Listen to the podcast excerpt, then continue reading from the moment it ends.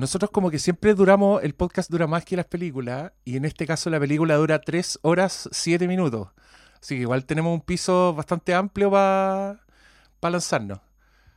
Oye, que tú, tú tenés como un filtro VHS. No, no, no, es que estoy con cámara y estoy con el zoom, entonces estoy como en la... Estoy, como enfocado. Pero, tiene como... Veo el ah, numerito, veo el casetito. esos numeritos que tú ves es porque no he aprendido cómo sacarle ese display a la cámara. Porque ocupa una, una cámara de la clásica, cámara con... con eh, como webcam. Es de mejor calidad, pero el problema es que no sé sacarle eso. Acá, acá están diciendo, Charquicás para comenzar, si eh, alguien dice, creo que no vamos a estar hasta las 12, mira, eh, malito con BTR, puta, malito con BTR y malito con PCR, estamos esperando. Con eh, no, no tengo BTR. no, sé, no sé cómo anda la conexión, pero diré, si tengo fibra, fibra óptica ahora, loco. ¿Te producido? ¿Qué te crees? Sí, yo también cambié de proveedor. se puso Está, cuico este weón. Yo también, yo también quiero decir que cambié de proveedor, pero no voy a decir a cuál hasta que veamos cómo sale esta Viejo, sale, sale más barato que BTR. sale más barato que BTR, así que. Oye, yo quería estar con lente oscuro en honor a Malo hoy día, pero se me olvidó. se, te pasó. Se te fue. En una, en una, sí, creo que deberíamos, un día deberíamos estar todos. El próximo cumpleaños de Malo deberíamos estar todos lente oscuro, bigote de Pancho Villa, toda la weá. Todo el plus. ya, cabros, tengan, téngannos paciencia. Hace rato que no hacíamos un Flinkcast live por Zoom. Este fue de contingencia, porque si quieren ponerle un poquito de eh, adrenalina a esto y de peligro, eh, nosotros grabamos un podcast con Paulo hace un par de días y ayer el Perla con fiebre. Entonces nosotros dijimos ya, eh, ante la duda, suspendamos grabación presencial, porque esta casa no es tan grande como para tener esa distancia social, la necesaria. y, porque también yo sé que al ser este podcast de Barry Lyndon, yo te voy a hablar con mucho mucha energía, voy a, mis aerosoles se van a repartir por todo el lugar y, y sí, como el capítulo de Los Simpsons cuando anda la gripe de Osaka, y, se veía la nube en todas partes. Este, hoy día no hay bingo, pero ahí habrían marcado referencia a los Simpsons hecha en el rostro del amigo Cristian Briones. Pero mm, miren, eh, les repito, téngannos paciencia, esto no, estaba programado, entonces estamos un poco haciendo la hueá de última hora. Eh, no sé si nos va a resultar, esperamos pronto tener ayuda en, en este tipo de transmisiones, lo cual nos va a mejorar todo mucho más. Y quiero partir haciendo una ronda. Mira, buena polera te sacaste, Paulo. Es como ad hoc eh, con el último capítulo que subimos, de Americans. sí. Sí, el problema es que ya está más está súper gastado porque con esta la pandemia no hemos comprado nada Pero adecuado con el, con el, con el partido Debe de, tener como cuatro. Lenin ya está como. No, ya están todos ya. Super... A, Lenin, ya le afectó el. Están en espíritu. Eh, oye, acabo de cambiar la grilla del Zoom. Por fin estoy viendo a la gente, porque antes solo me mostraba a los hueones que, que, hablaban, que no son nadie. Entonces, hola Huawei Pro 30, gracias por estar aquí. Jocelyn Soto, mira, Gracias por estar aquí, soy la Zingara. Gracias, Zingara. El Cristian, el Oye, Bruno me está haciendo la competencia. Este weón Tom Hanks en, Náufrago. Qué weá. Igual me arreglé un poquito en algunas partes, pero tú estás completamente desatado. Bien por ti. El Lucas anda en las mismas. Mira, el, el Lucas está 100% old boy. Ese es como Odaesu ahí esperando que le lleguen sus yosas. ¿Alguien más está mirando el sumo? Estoy hablando así. ya, el, amigo Jorge, el, que está ahí, se ven dos personas, el único acompañado, el único que no siente el dolor de la soledad en estos momentos.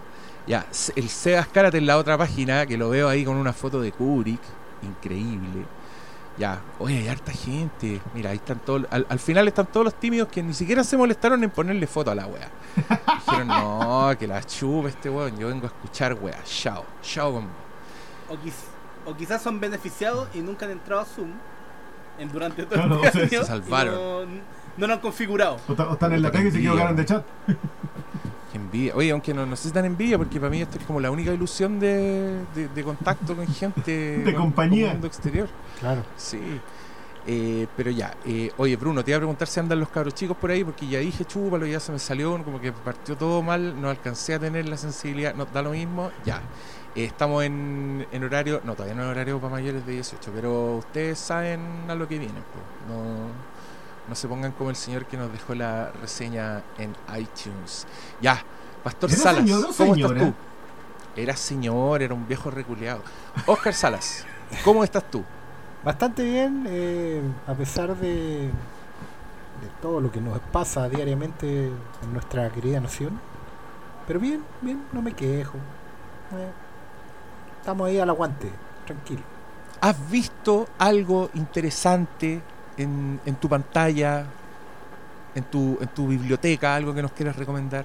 Te no, vamos a echar Mira, nada nuevo, pero aprovechando mi suscripción al streaming de la manzanita, eh, aproveché a revisar la nueva versión de Amazing Stories, la serie que produjo Spielberg en los 80 y que ahora está de vuelta, reimaginada en Apple TV, también producida por, por Amblin, toda la gente de Spielberg.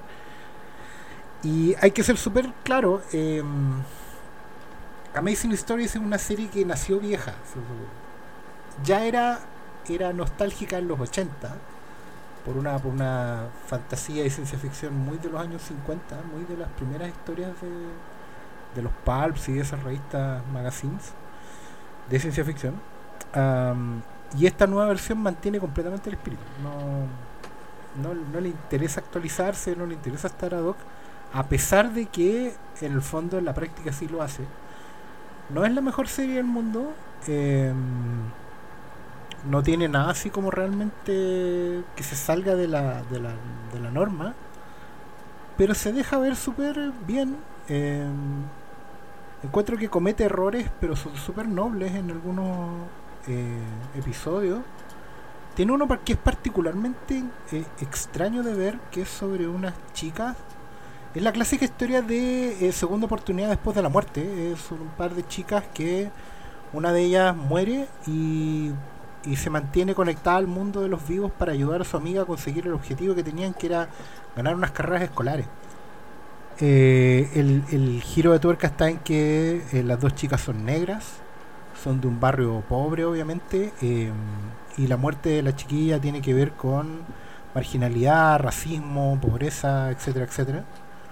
Y de repente tiene momentos súper rudos, después tiene momentos muy light, muy y encuentro que en esos errores, en esas fallas, en esos experimentos raros, la serie gana harto como en frescura. Tiene otro episodio que lo, lo comenté por ahí, que es la última cosa que filmó Robert Foster. ¿Se acuerdan? De Jackie Brown y de muchas otras cosas. Soul, sí. Sí, eh, y, y se trata sobre un señor que ya está viejo y muy choreado de la vida. Y se conecta con su nieto, con el que se tiene que ir a vivir un poco obligado porque los dos descubren una pasión común que son los cómics, ¿cachai? Los cómics de superhéroes. Ah. Y, eso es a través de un anillo mágico que el viejo había pedido cuando él era niño por correo, como el anillo de linterna verde, y que le llega ahora de viejo, le llega así como 50 años después. Pero esa weá te la escribieron para vos. Bueno, por eso te digo, pues, ¿cachai? Y, y, el, y el otro episodio destacable es el primero, donde a los fans de Hunting of Hill House y de, bueno, de toda la serie, em, aparece la chiquilla, la Nell, la actriz, la... ¿Cómo se llama ella? La... Bueno, se me olvidó, pero la, la protagonista, digamos. Y aparece... La esposa de Mike Flanagan, ¿no? La, no me puedo acordar cómo se llama, pero filo. No, quiero googlearlo mientras estoy hablando. Nombre, no, es nombre con B corta, eh, creo. no es lo único que me acuerdo. Sí, es como Victoria, Victoria Pedretti. Victoria Pedretti, tal cual. Ah. Ella con el cabro de Maze Runner. Y ellos dos protagonizan una especie de remake raro de Pide al tiempo que vuelva. Así son puras historias de ese tipo, así como homenaje al género. Y, y la verdad es que en ese episodio Victoria Pedretti se echa al hombro el capítulo y está, nada, impecable ella. Así que no, súper recomendado como para ver un domingo en la tarde tomando once y, y salir un poco de, de la televisión muy perfecta que de repente estamos viendo, que es como que te deja agotado de oh. tanta excelencia y volver a ver tele así casual, de género, relajada, con buenas intenciones, con hartos errores sí, pero no, tele, tele vieja escuela. Amazing Stories en Apple TV. Aprovechen la prueba gratis que dura como una semana y lo alcanzan a ver de más. Porque son seis episodios. Sí. No, pero tienen, pero no, pero va a ser una semana intensa porque tienen que ver Servant, ah, tienen que ver The Morning Show, Dickinson. y Amazing Stories y Dickinson. Y, la, el, y la del profe, ¿cómo se llama? La de Ted Lasso. Y Ted Lasso. Ted Lasso. No, sí, no, no le hagan el kit a Ted Lasso. No, no, sean como yo que dice minutos los episodios son súper Me, Media hora y te lo vi en tres horas. Yo le estoy haciendo el kit, weón. No le hagan el kit. Yo, muy popular, muy popular. Es que me, lancé, sí, como con mi ritmo debería haber Ted Lasso del 2022, una wea así. Y decir, oh, tenían razón sobre Ted Lasso. No, pero, te estás echando, te estás echando muchos muertos encima porque en realidad con Perry Mason empezaste, ¿qué? Siete meses después, no es nada. Sí, pues. Anda, cuatro meses después de terminar, no es nada. Pero Perry Mason es un misterio de asesinato, pues ya todos sabían el final, ya todos saben quién era el asesino, toda la weá. Y, eso no, importa, pues. Yo, yo aprovecho de recomendarle a todos Perry Mason porque me dejó me dejó bastante impactado. No esperaba ver una weá, no esperaba ver Los Ángeles al desnudo. Y con Matthew Rhys, además, que es el protagonista de The Americans. Y son ocho capítulos, son larguitos, y son como de una hora promedio. Entonces, pero igual, una, te diría que es una peliculaza de ocho horas. Porque también creo que lo vi de dos en dos. La vi, fue, la película del día. Ah. Dos, dos, Perry Mason. Así que HBO Go, ahí tienen segunda recomendación de la noche. Eh, Paulo Quinteros, ¿cómo estás tú? ¿Qué has visto? ¿Qué nos vas a recomendar esta noche? Yo no, estoy viendo muchas cosas nuevas. Hoy me dieron licencia, entonces dije, ya, ahora me pongo al día.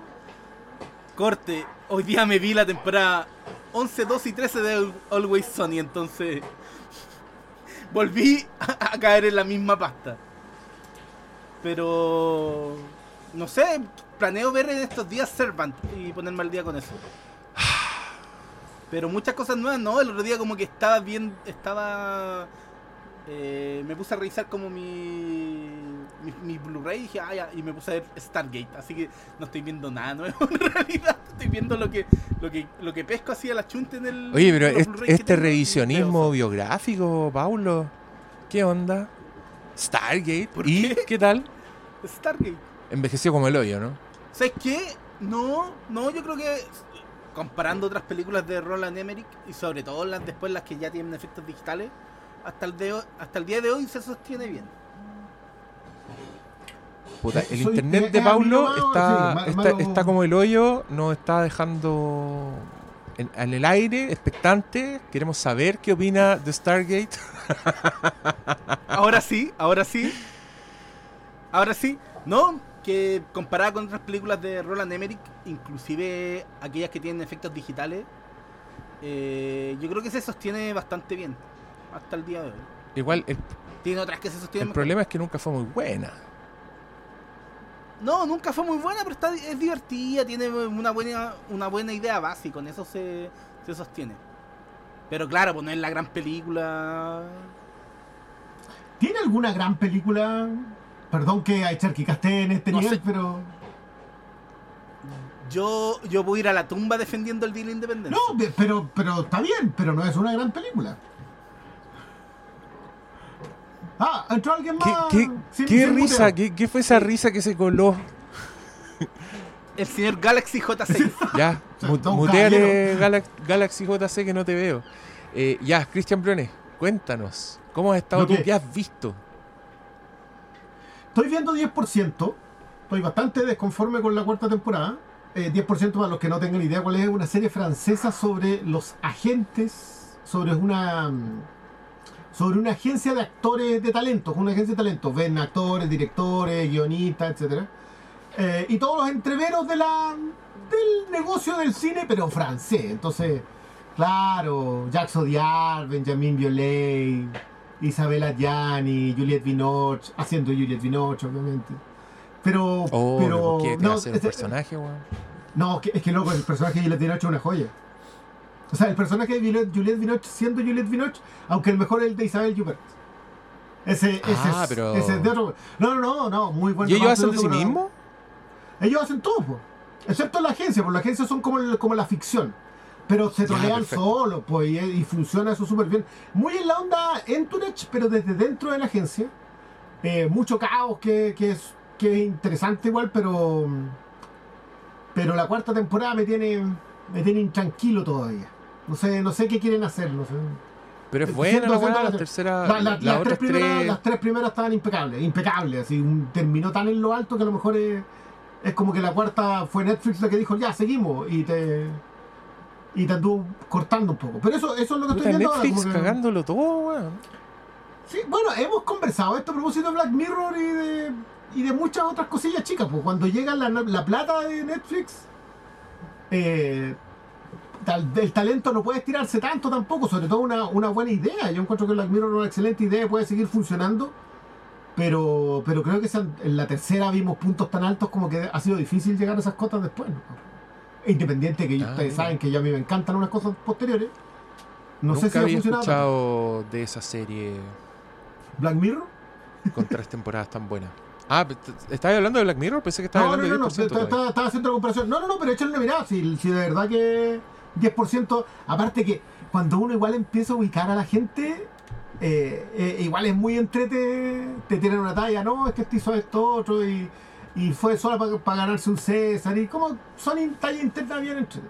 Pero Pero es como que no extras. es como extras y es como Entourage. Tiene mucho de eso, pero es menos chica que extras y es menos grande que Entourage. Y en muchos de los dramas internos de la agencia también, pues eso te, eso te funciona muy bien. Y los cameos son gloriosos. Son todos Pero gloriosos. tú Hay gente viste, que tú pasa viste, tú viste Life's Too Short, No, la de Ricky Gervais, No, que es como, bueno, es como The Office, pero el protagonista es Warwick Davis, el enano que hace de Willow Ya. y de Wicked Ya, ya, en sí, el regreso sí, del. Jedi. Y el weón es una celebridad muy penca que a- abusa de los fans, ¿cachai? A todo el mundo le dice yo estuve en Star Wars, es un saco wea. Y el weón va constantemente donde Ricky Gervais, que hace de Ricky Gervais, a pedirle pega, a pedirle consejo, alguna weá. Y aparecen famosos, pero del nivel, no sé, pues Johnny Depp, ponte tú. Que Johnny Depp en un capítulo, el weón va a hacer una película con Tim Burton, va a ser Pulgarcito. La weá es perfecta.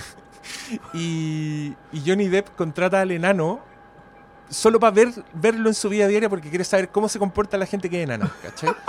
Pero Johnny Depp es tan como el pico que el weón lo- empieza a hacer, lo obliga a hacer weas súper humillantes, como que le dice, a ver, ¿y cómo vais al baño? Y no te caí al water, a ver, cáete al water. ¿Y cómo salís del water? Y, le y el otro weón es como, Johnny Depp, le tengo que hacer caso, y es una wea muy terrible de ver.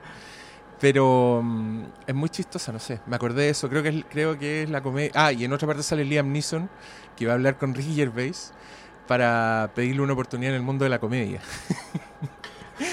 y Ricky Gervais le dice, ¿Tú, ¿tú quieres ser gracioso? Y el weón le dice, sí, ¿por qué? Y es como Liam Neeson serio, siendo el weón menos gracioso imaginable. No, una joya esa weá. Pasó piola, no sé dónde para verla. Pero bueno, eh, creo que todo esto ya es mi. solo mi alma, mi psiquis, dándome una pausa antes de lanzarnos a hablar de Barry Lyndon, la película que escogí como obra de la que conversar en este Flimcast cumpleañero. Pre-cumpleañero para ustedes, eh, queridos espectadores de la versión en vivo. Cumpleañero mismo para los que están escuchando la versión podcast en este momento. Em, mira, me di cuenta de varias cosas cuando propuse esta película. Uno, que creo que nunca hemos hecho un capítulo de Kubrick, porque una vez hablamos de 2001, pero como hablamos del planeta de los simios, no sé si califica como el- un capítulo de solo de, de película de Kubrick. Em, y y wow, como qué omisión. Es como en el cumpleaños del pastor, el pastor escogió Vértigo y pasó la misma weá. Como wow, ¿cómo no, no hemos hablado nunca de esta weá tan grande y de este señor tan grande?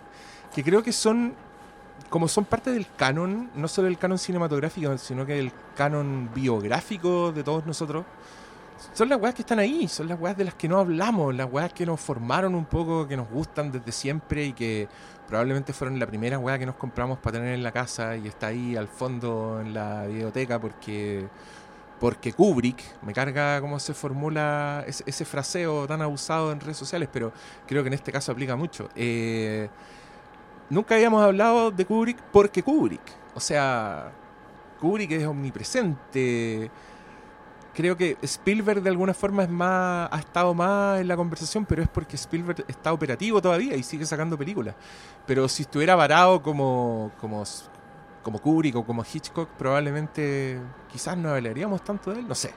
Eh, estoy especulando, pero me di cuenta apenas estos cabros aceptaron la propuesta, bueno, no tenían otra, pero igual celebraron la película porque se pasaron rollo, ¿no? ¿Qué pensaron, qué, qué pensaron que iba a escoger? Sean honestos.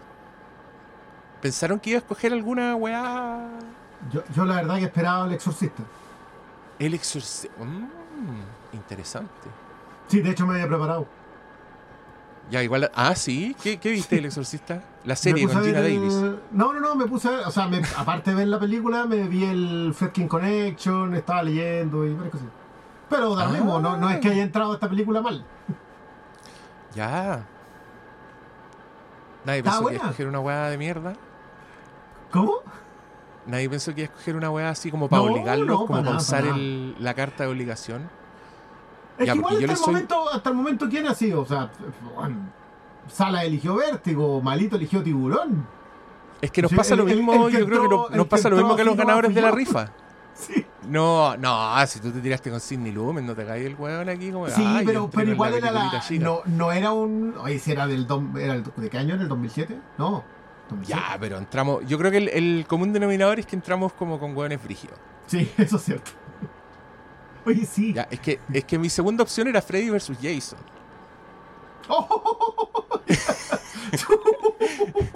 Pero, pero ahí me pasó, claro, yo dije, puta, este otro weón escogió tiburón, el otro weón escogió vértigo. Yo no quiero que entren así como con la actitud de, ah, vamos, ahora vamos a huellar, ¿cachai? Yo quería que entraran con la misma altura de mira. Eh, y dije, no, quizás quizás mi segundo cumpleaños sea Freddy versus Jason. Así que están avisados. Sí, Pero me quedé con Barry Lyndon porque aquí les quiero contar a todos que para mí Barry Lyndon es... Puta, usted- ustedes me conocieron como en, en- en el auge de Mad Max Fury Road, pero Barry Lyndon en algún minuto de mi vida fue el Mad Max Fury Road de mi, de mi quehacer cinematográfico. Era la película que me tenía absolutamente rayado, era con la que yo lateaba a mis seres queridos eh, y amistades y contemporáneos en general. Y, mm, y me pasó que me la encontré como en la época en que, puta, en que las weas te vuelan la cabeza. Pues como eso- esos primeros años formativos, no sé si los últimos del colegio los primeros de la U, pero es cuando veis las weas y, y- y no sé si tus sentidos están muy abiertos o estáis listos para que te vuelen la cabeza, pero a mí Barry Lyndon me voló la cabeza. Me, fue una wea que para mí fue absolutamente inexplicable. Me costaba decir lo que me pasaba con Barry Lyndon porque eh, yo la vi en la época Kubrick, cuando descubrí Kubrick y empecé a ver las películas de Kubrick que no hay visto. O sea, obvio que ya viste La Naranja Mecánica, viste 2001, pero algunas que te faltan.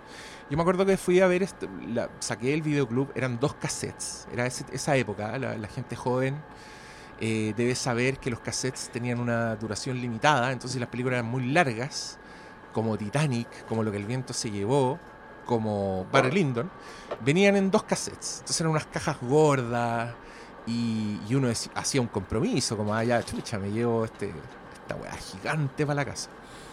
Y, y a mí me daba mucha lata ver Barry Lyndon por el arte de Barry Lyndon, por la carátula. Yo decía, bueno, esta es la película donde me voy a aburrir, donde me voy a quedar dormido, eh, qué paja estas personas.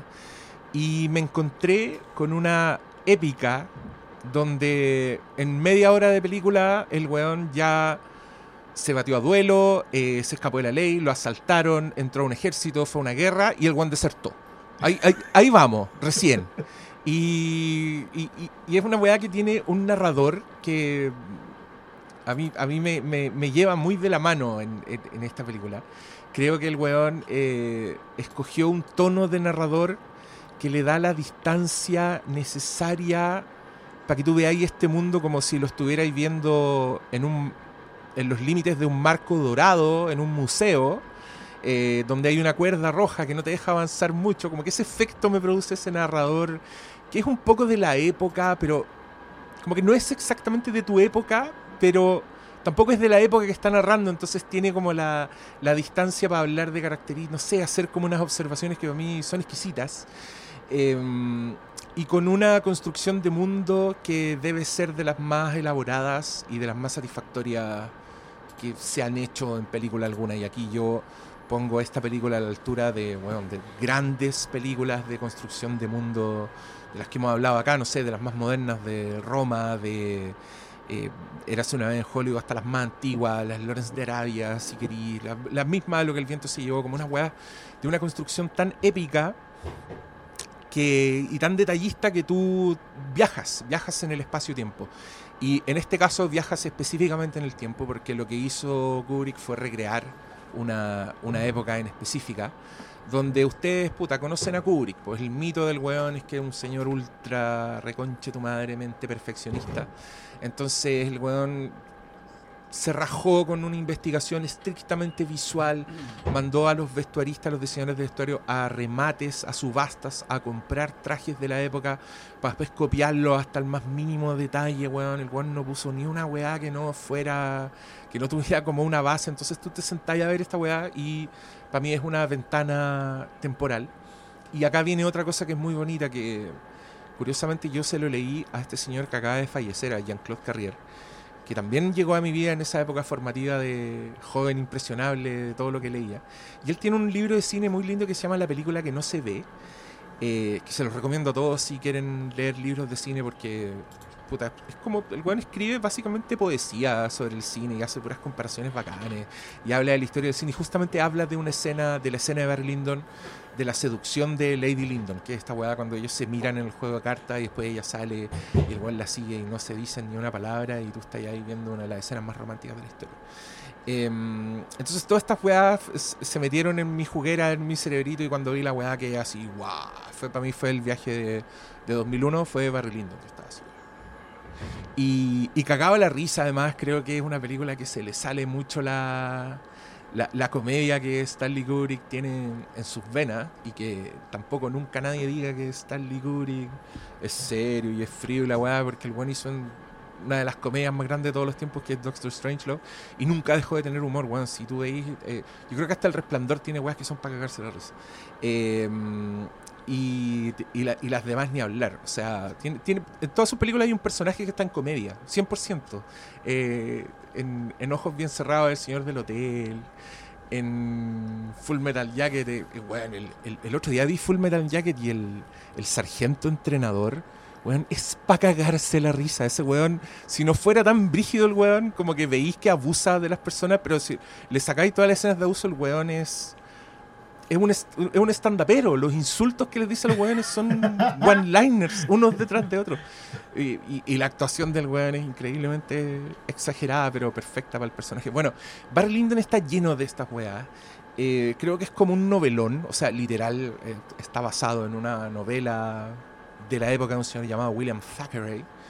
Eh, pero Kubrick de alguna manera inventa este narrador que no está en la novela original hace una weá que es súper episódica, que a mí me encanta. Creo que al, alguien, no, no, sé si estará acá una, una, persona que me habló, pero que me decía una weá muy. que estaba viendo Barry Lyndon por primera vez. Y, um, y me decía que se acordaba de Forrest Gump con Barry Lyndon. Y yo quiero decir que tiene toda la razón. Porque Forrest Gump es otra weá que es una, época, es una épica, con un protagonista único donde tú veis básicamente su auge y bueno, Forrest Gump su caída no es tan grande como la de Barry Lyndon, pero también se podría decir que su auge, su auge y su caída. Pero es una weá donde te cuentan, un, te cuentan una infancia eh, muy rápido, con un narrador que en el caso de Forrest Gump es el mismo. Eh, en la novela Barry Lyndon era Barry Lyndon el narrador, pero acá es un narrador eh, omnisciente inventado que después le copiaron gente muy bacana en sus películas. El narrador de los Tenenbaums, por ejemplo, para mí eh, no existiría sin Barry Lyndon, porque tiene el mismo tono, los comentarios, como las weas que dice encima. Eh, y, y, hace una weá episódica que para mí es una metralleta de hechos. O sea, Barry Lyndon es una weá épica donde el weón las hace todas.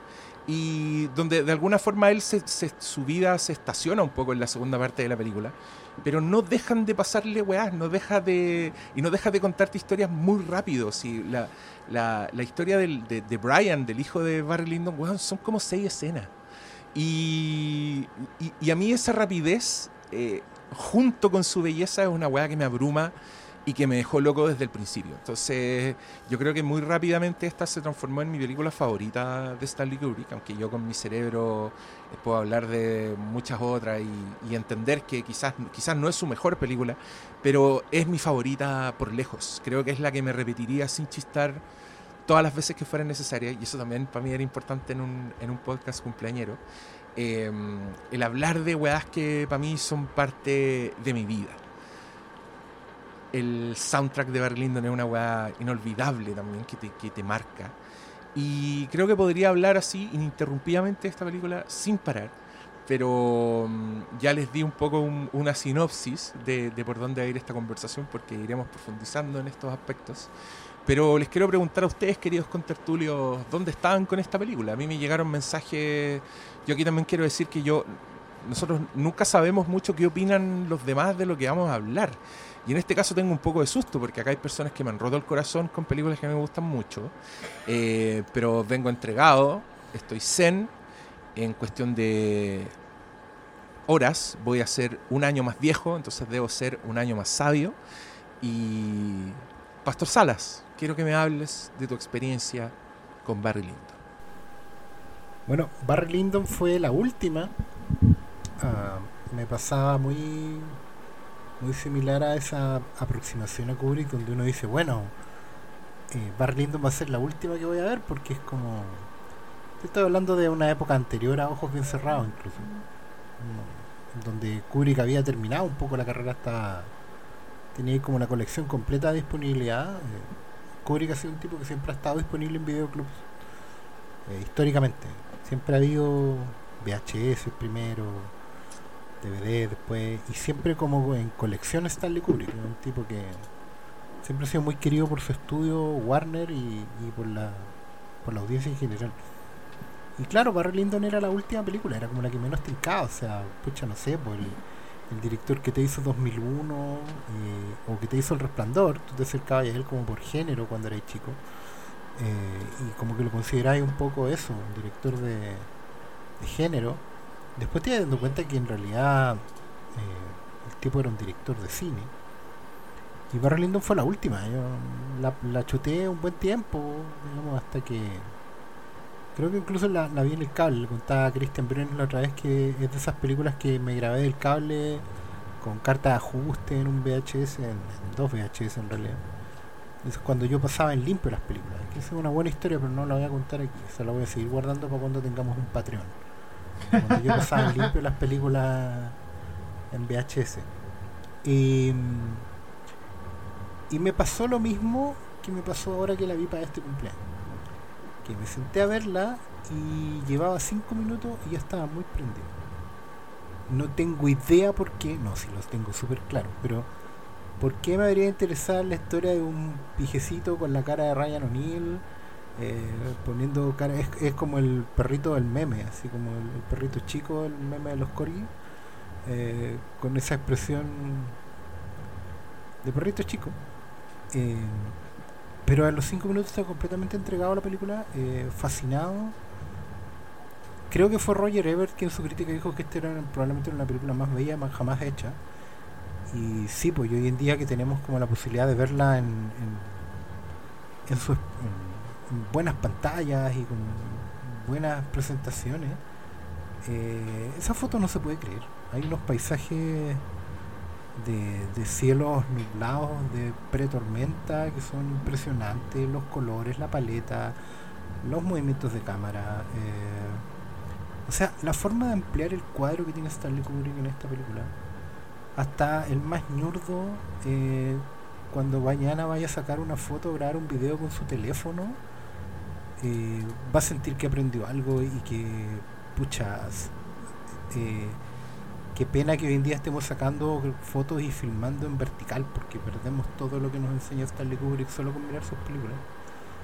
Em, pero además de eso encuentro que la narrativa de Stanley Kubrick para una historia como tan, no sé, tan como anodina, tan como de película de los años de los años de la cocoa, porque es como Barry Lyndon es una película de las que se hacían antes de Barry Lyndon, o sea, me explico, eh, era muy habitual los melodramas en el cine ah, hasta antes de los años 70 eran eran súper eh, frecuentes historias de personas que eh, por un golpe del destino cambiaban sus vidas y después a veces pagaban las consecuencias o no de haberse enamorado, de haberse peleado, de haberse hecho, de haber tomado una decisión o dos en sus vidas, o gente que llegaba de afuera para cambiárselo. Es, toda esa estructura del melodrama era muy habitual en el cine, hasta los años 70 cuando cayó el golpe de realidad del cine más urbano y, todo eso.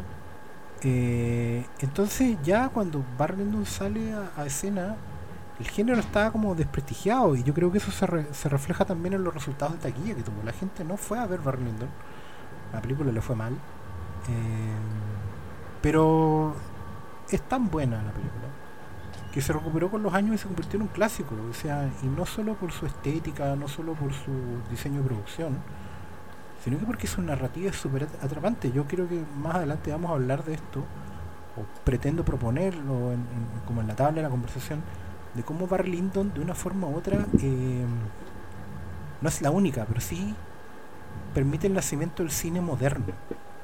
O sea, cuando vean Barry Lyndon o cuando veamos Barry Lyndon de nuevo, vamos dando cuenta de cómo una historia que es completamente anacrónica para los estándares del cine moderno está contada de manera moderna y puesta en pantalla de manera moderna. Em, los personajes que tiene, las historias que cuenta y la puesta en escena de todo el drama se contaba de otra forma y se veía de otra forma, se percibía de otra forma hasta Barry Lyndon. Si ustedes colocan Barry Lyndon frente a lo que el viento se llevó, van a aparecer eh, eh, películas que tienen un siglo de distancia eh, y, van a sentir que Barry Lyndon es una película moderna Después yo quiero que conversemos de algunos paralelos que van a parecer muy bizarros en lo que yo voy a decir y probablemente me gane unos buenos garabatos en la conversa. Pero que creo yo que proponen justamente una prueba de cómo Stanley Kubrick inventó la imagen moderna del cine en esta película. Eh, porque de verdad hay una manera de filmar, una manera de escenificar y una manera de narrar que hoy en día se aplican todas las películas, sean o no melodramas, sean o no épicas, sean o no de corset, como decimos en estas películas de pobres señoritas asfixiadas que prácticamente no pueden hablar porque están ahí completamente amarradas, y de señores muy circunspectos, eh, algunos con la masculinidad completamente fuera de, lo que uno podría esperar. Eh, y estamos hablando de una película de qué año, Diego? 75. 75, o sea, en medio de Mean Streets, en medio de Contacto en Francia, en medio de un cine completamente, sí, nuevo, moderno, violento, de guerrilla, rudo, eh, y viene a reinventar el melodrama y hacerlo moderno sin que nadie se diera cuenta. Así que yo creo que tenemos harto que conversar esta noche sobre Barry Y es la película que hace después de hacer la naranja mecánica, me estáis weyando. O sea, imagínate, weón, la gente de esa época que ya primero ve 2001 se da la mierda, después de la naranja mecánica los weones dicen, oh, esto ya es next level shit. Y después de esa weá, el weón se lo lleva al museo y les muestra la pintura victoriana y les dice, Shh, escuchen el clavicordio. Bueno, eh, me, me, puse a ver un documental hoy día, que es un documental típico de Kubrick, que hicieron cuando se murió Kubrick, que se llama A Life in Pictures, que es narrado por Tom Cruise y que, weón, habla una cantidad de gente, pero lo entrevistaron a todos, es hermoso. Loco, Spielberg, así nerdeando con la weá, Scorsese nerdeando con Barry Lyndon, eh, Woody Allen, el weón explicando por qué odió a Barry Lyndon, por ejemplo, la primera vez que la vio. Eh, y Martin Scorsese diciendo que es su mejor película. Es el único, es el único weón que se la juega y dice que es la mejor película de Stanley Kubrick, es Martin Scorsese. Algo sabe ese weón, algo sabe. Eh, ¿Y por qué te empecé a hablar de este documental? Ah, porque en el documental explicaban un poco el, el efecto que tenía la weá, pues, ¿cachai? Te dicen como el contexto en que se dio. Y, y uno de los buenos, no sé quién es, parece que. eh, creo que es un cineasta, pero un buen que yo no conocía. El loco dice que eh, en la época los críticos de cine iban a ver a Kubrick esperando algo específico de sus películas. Y Kubrick nunca les dio en el gusto. Siempre el weón les dio otra weá de la que los críticos iban a buscar. Y por eso dice el weón que el aprecio por Kubrick, como el consenso sobre lo genial que es Kubrick, llegó con el tiempo. Y creo que a Barry Lyndon le pesa un poco esa weá. Eh, pero creo, no, esto, esto yo no lo creo, lo escuché en un podcast y encontré que tenían razón. Entonces ahora procedo a plagiar. Eh, los buenos decían que esta era la película menos conocida de Kubrick o la menos apreciada porque era la que tenía menos poder icónico. ¿Cachai? Porque no tenía un weón asomándose por un hoyito diciendo Here's Johnny. No tiene un weón con gorro blanco, con la pestaña, con el bastón. Perdona, Y- y- En la, perdona, un, un so- un solo dato que refuerza lo que estoy diciendo. En la caja de Kubrick que tienen en la venta en Fílmico, donde tienen como todas sus películas Gol. de Warner, em, la caja tiene una iconografía que es una letra K con puros iconos chiquititos en círculo. Y tú puedes reconocer todas las películas justamente por lo que estás diciendo. La, naranja mecánica con un ojo, ¿cachai? el resplandor un hacha o otra cosa así. Pero la de Barry Lyndon no es reconocible. No, y, y lo que yo creo que es que porque Stanley Kubrick hizo todo, todo es ícono en Barry Lyndon. El weón no dejó absolutamente nada al azar. Creo que es su película más, puta, más exhaustiva, si queréis, en ese sentido, porque eh, yo esta película la he visto mil veces y ahora la vi proyectada en una pared. Entonces, ustedes entenderán que el nivel de regocijo de mis pupilas era una weá. La vi dos veces. Con un día de diferencia entre medio. La vi un día lunes, después paré el martes y el miércoles la vi de nuevo. Eh, y, y este weón se fue al cerdo. O sea, creo que absolutamente todos los cuadros de Barry Lyndon son el, un One Perfect Shot que está por encima de todos los One Perfect Shot. El, Kubrick se supone que para esta película rompió miles de libros de arte porque fue sacando sacaba reproducciones de cada libro que encontraba y decía esto esto no sirve para esto esto no sirve para esto esto no sirve para esto Em, escuché una anécdota que me pareció muy interesante que em, lo- el diseñador de vestuario de esta weá creo que es una diseñadora no disfrutó mucho el, el trabajo porque a los diseñadores les gusta diseñar les gusta ir a inventar weá pero Kubrick los puso a recrear los puso a calcar weas que ya existían, a copiar hasta el más mínimo detalle. Entonces, bueno, no lo pasaron tan bien, pero después se ganaron el Oscar por la wea. Entonces, mm, yo creo que igual compensó, igual, igual quedaron conformes. No es lo que esperaba, pero quedé conforme. pero cuando tú veís se- creo que toda esa pega culiada, weón, se nota, se ve en pantalla. Creo que la ropa de Barry Lyndon es distinta a la ropa en, las, en otras películas de época. La weá se ve más real. No sé si es porque Kubrick. Ah, es que eso también es interesante. Esto, y esto lo decían en el libro de Jean-Claude Carrier que cité antes. El loco decía que Kubrick, para viajar en el tiempo, como que su ojo cinematográfico viajó en el tiempo también. Porque el weón como que restringe un poco su escala de, de plano, no, no son las locuras kubrickianas de siempre, porque el weón quiere respetar el registro conocido, el registro de- pictórico del- de la weá. Entonces, eh, muchos planos generales, eh, muchos zooms que son que parten como en un plano que ya es una pintura y que mientras más se aleja, más se aleja, solo cambia el tipo de pintura nomás, pero nunca deja de ser una pintura. Eh, son unas weas que son una locura. Y, toda esa weá es producto de lo mateo que es el weón, lo mateo que es para iluminar. Hay alguien que está diciendo que hablen de los lentes. o sea, la iluminación de esta película es como un capítulo aparte. Es como mítica la weá porque en corto este weón se tuvo que conseguir unas cámaras con la NASA para poder filmar a la luz de las velas. Es una versión muy simplificada y muy kuma de lo que pasó realmente. Pero es efectivo y es lo que todos escuchamos antes de ver Barry Lyndon. Y, mm, y todas esas weas se ven en pantalla, weón. Y creo que mientras más pasa el tiempo, más plata valen estas weas. Porque más lejos estamos de, de- de hacer películas como hacía películas este weón. Y. Y no sé, cabros, yo puedo hablar de esta weá así non-stop, irme para cualquier parte, así que interrúmpanme.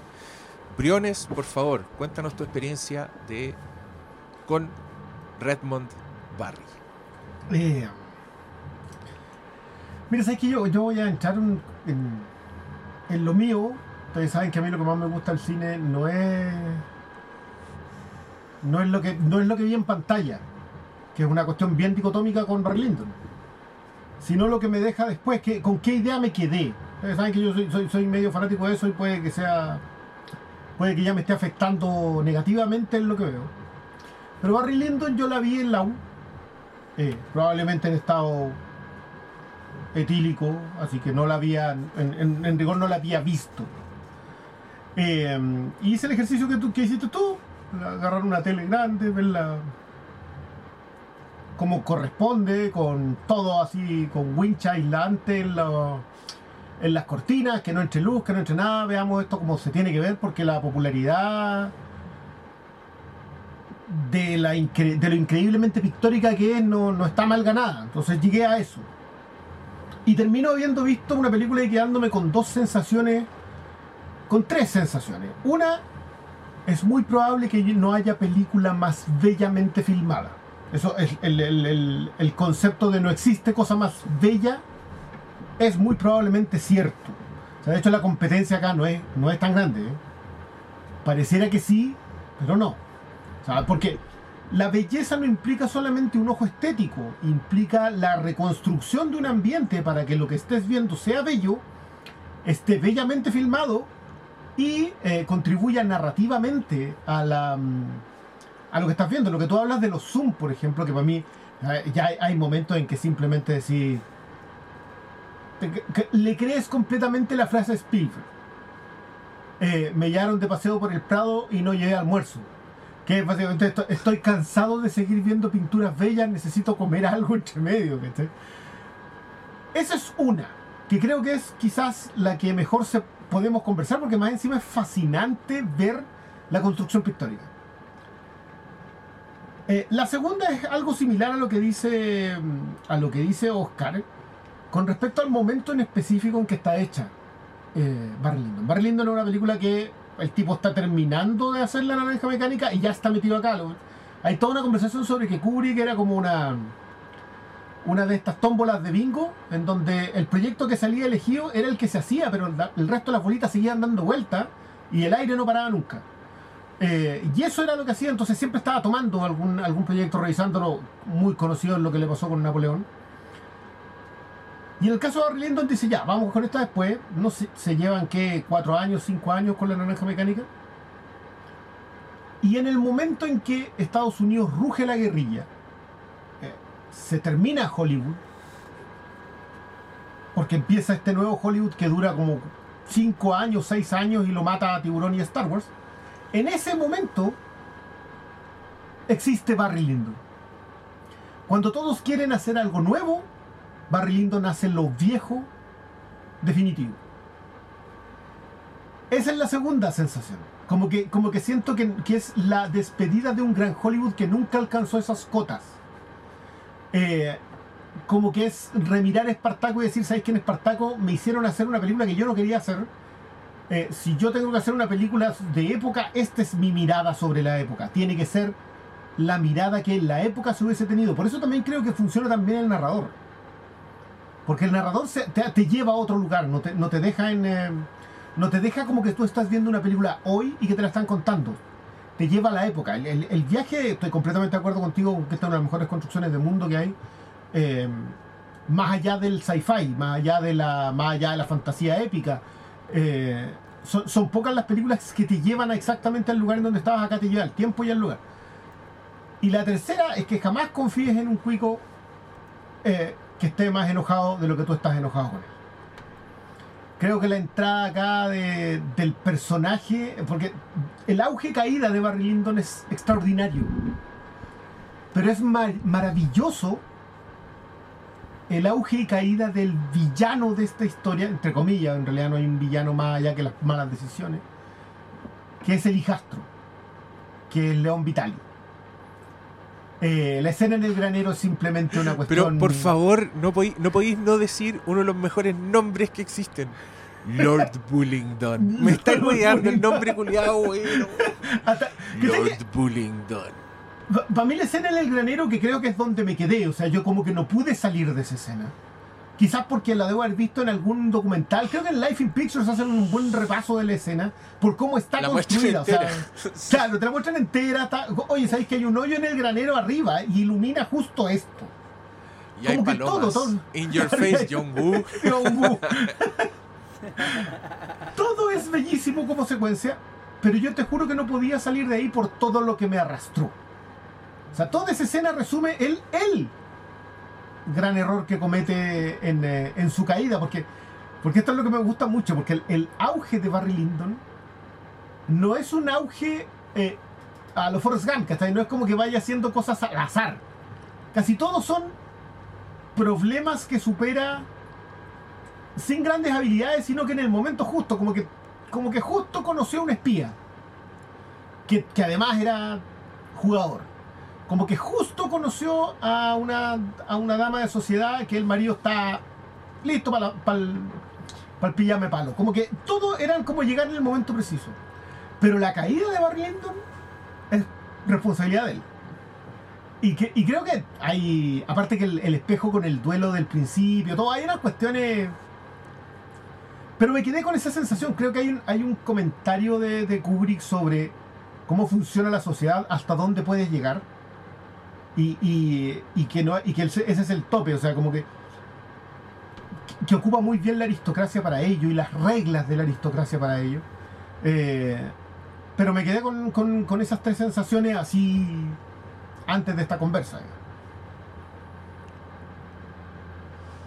Wow, hay, hay mucho que decir. Ya, Paulo, tú, ¿qué onda con Barry Lyndon? O con Redmond Barry. O con Ryan O'Neill. Creo que como. o con Ryan O'Neal, no. Como muchas personas, mi primer acercamiento con Barry Lyndon fue en la época de la U. Que es como el momento en que uno viene y se pone a ver. Oh, esta película es la que hay que ver. y O este director es el, el que hay que seguir. Y obviamente es, eh, Kubrick está en los primeros puestos. Pero la primera vez que vi Barry Lyndon no enganché. Claro, era joven, era inocente, no sabía lo que hacía. Pero no, no es que no me haya gustado, porque innegablemente la película es un.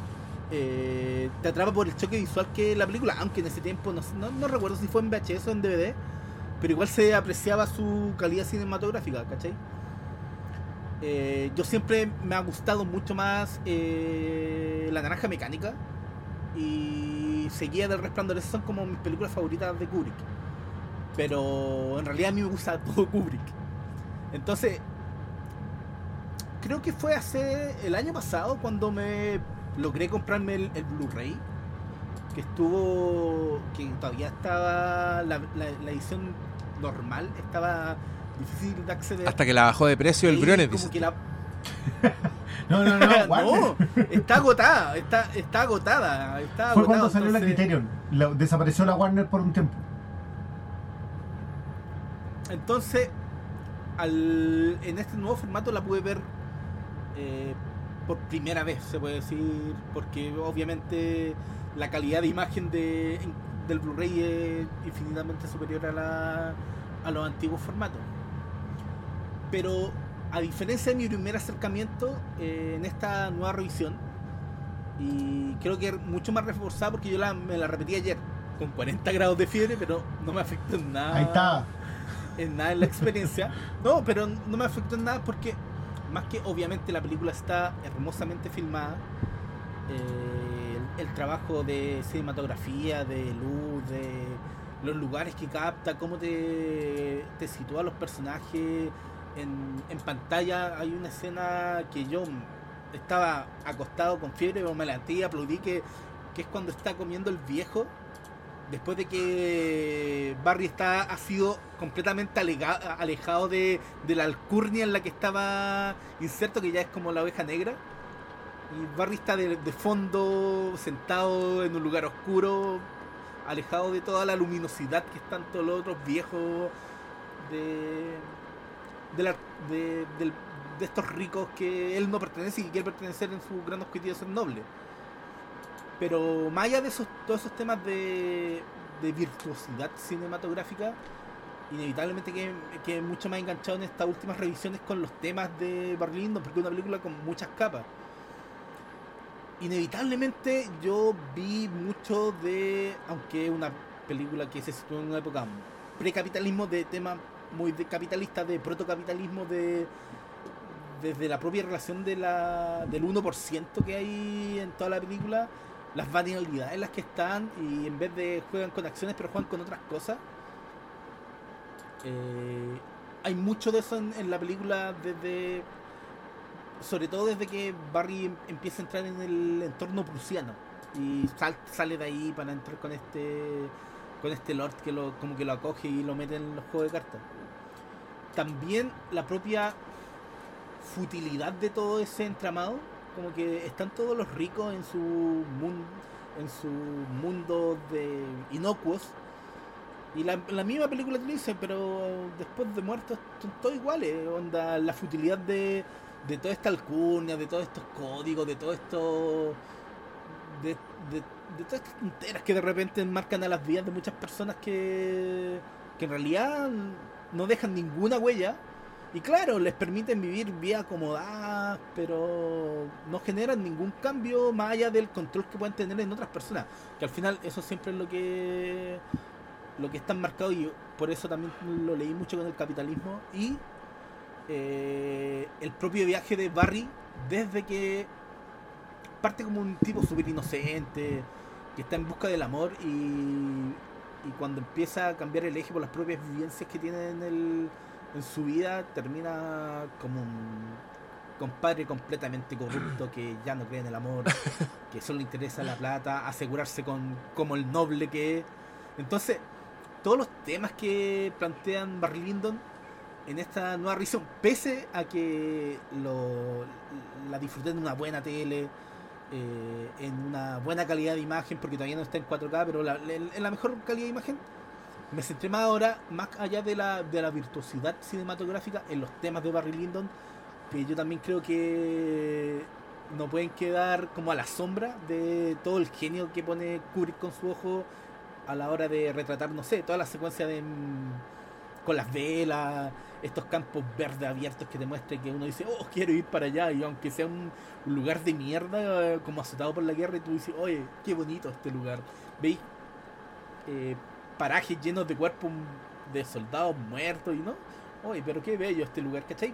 Más allá de todo eso virtuosismo cinematográfico, ahora los temas de Barry Lyndon, eh, no, obviamente porque uno ya tiene más carreta, está más bien, son los que más me llamaron la atención. Oh, perdón, antes, antes que entre, digo. Eh, ¿tú, tú, ¿Tú crees que quedan tapados? Porque, porque independiente que yo estoy completamente de acuerdo con que el virtuosismo de Barry Lyndon es extraordinario. No, pero, pero, pero creo que sí cuando se habla de Barry Lyndon, generalmente se Se, habla se más elude el comentario de clase, digamos. No, no sé si se elude, pero siempre se habla más de que es una película bellamente filmada, eh, eh, de todo el, el trabajo de fotografía, de iluminación, pero los temas de Barry Lyndon creo que no, que no están siempre en el primer foco. Pero a mí, por lo menos en estas últimas revisiones que he tenido con la película, eh, lo que más me ha quedado es justamente los temas de eh, las temáticas de Barry Lyndon, la multicapa que es la película, pese a que en, en apariencia solo sea una, un viaje al pasado de, para ver un mundo que ya no es, eh, para mí también habla mucho de, lo de ahora, aunque sea en- haya sido hecha en 1975, ¿cachai? Per- Perdona, es que yo, es que yo tengo la sensación de que.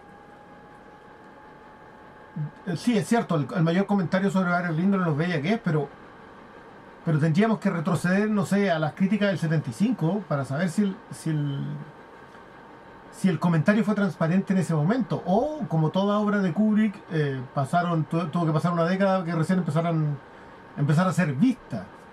Eh, pero, pero es una gran. ¿Sabes qué? Es que en realidad me, me, me dejaste la duda. Yo no sé si. No, no digo que nosotros seamos los primeros en hacer esa revisión, sino que. Que- no, que- no, sí, sí, hay muchas Sí, críticas me, que, que me imagino, que me ponen imagino que Lucredo sí, o sea, sobre todo porque es una representación de una aristocracia y de alguien que intenta llegar ahí. O sea, ¿cómo, cómo se llama? Sí, el- en el inicio es como las desventuras, o, porque, porque es como el auge y caída, no me acuerdo exactamente los términos que ocupa el narrador. Estamos, Hoy no me acuerdo cómo son los La, títulos la de los primera dos parte, capítulos. la primera parte de Barry Lyndon, de cómo Redmond Barry adquirió el renombre y título de Barry Lyndon. exacto. Sí, que es bacán porque Mira, si que- se, que dura si como se dos horas. fijan, ese capítulo, es eso que pro- promete el capítulo no ocurre hasta el segundo capítulo que ya es enunciado en pantalla. ¿Se dieron cuenta de eso? Claro. El weón se, se Y- le pone el título de Barry Lyndon en la segunda parte. Claro.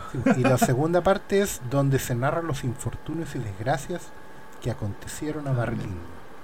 Claro, básicamente Redmond Barry pudo tener una historia, pero Barry Lyndon pudo- tuvo una desgracia. es de- Claro, esa es la diferencia. Yo para mí la primera parte es Redmond Barry y la segunda parte es Barry Lyndon. ya, muy Ojo mal que hay todo. una cosa que hay una cosa que aquí en la traducción que acabo de leer no, no se no se Redmond fase 2. no se materializa, pero es que Mad Men, no en Mad la Men. película hablan como del el renombre, en realidad lo traducen como el tono y el humor de, es como una es como una una mezcla entre posición, eh, garbo, parada, ¿cachai? Eh, aire, Claro. olor, La estampa. una una weá que Donaire. Claro, es, es- sí, es una, cuestión, claro, que como que no te basta con tener el título, tienes que tener la, Sí, pues. Hay que tener la percha la, la donde colgar la postura po. Claro, no, y, la- y una postura corporal y, y espiritual, así como... Eh, yo- perdón, yo quiero, quiero acotar un comentario que dice que Daniel Pacheco, eh, que está con su, con su pareja en, la- en el, en el Zoom, dice que te quieren mucho, Diego. Eh, pero lo vieron en la película, así que están más colgados que la nana de Omen. Oh, Pero esta puede ser la posibilidad de que se animen a ver Barry Lyndon. Son tres horas que las pueden puta, pero harto, si avisamos hace Eh, como. ¿Cuánto, weón? no, Mal, pues que- llego con la tarea no hecha y quieres salvar con una talla. Como típico alumno flojo, ah, no, profe, pero qué chistoso soy, ja, ja, ja. Pero, pero No, ya, póngame. Fuera, el uno, qué póngame el uno, qué weón. Sí, por, por weón ahora te la bancáis, pues, pero después de todas Sí. estas descripciones, te vamos a subir así la expectativa a la chucha con Barry Lyndon y después la vais a ver y va a superar la expectativa. Que así de weón es la weá. Le tengo toda la fe a que esto ocurra. Oye, ¿sabes Y en qué? el peor de los casos, Barry Lyndon tiene un hermoso intermedio. Si más encima pueden pararse y volver otro día y, y no se- créanme que no se pierden de Además, nada, es, una, es que, ¿sabéis lo que me pasa con Barry Lyndon? Que creo que es una película que, pese a su. que- es que esa weá la encuentro genial, porque yo creo que su, su perfección plástica, eh, su perfección estética, que plástica puede sonar malo, pero me refería como a las artes plásticas, no a que era de plástico. Eh, puta, te pone una distancia con la película, pero creo que la película compensa porque la encuentro que es una película muy afable con el espectador. Es una película que te invita, que te hace cariño, que te hace los comentarios que necesitáis para entender, que tiene eh, que tiene una música que es pensada para ti, porque no sé si se fijaron que el, el uso de la música, pero de repente tenía una, unas cuerditas de ciutiquería, como en la, en la parte de... que es como todas las partes donde veis como lo- el, el lujo.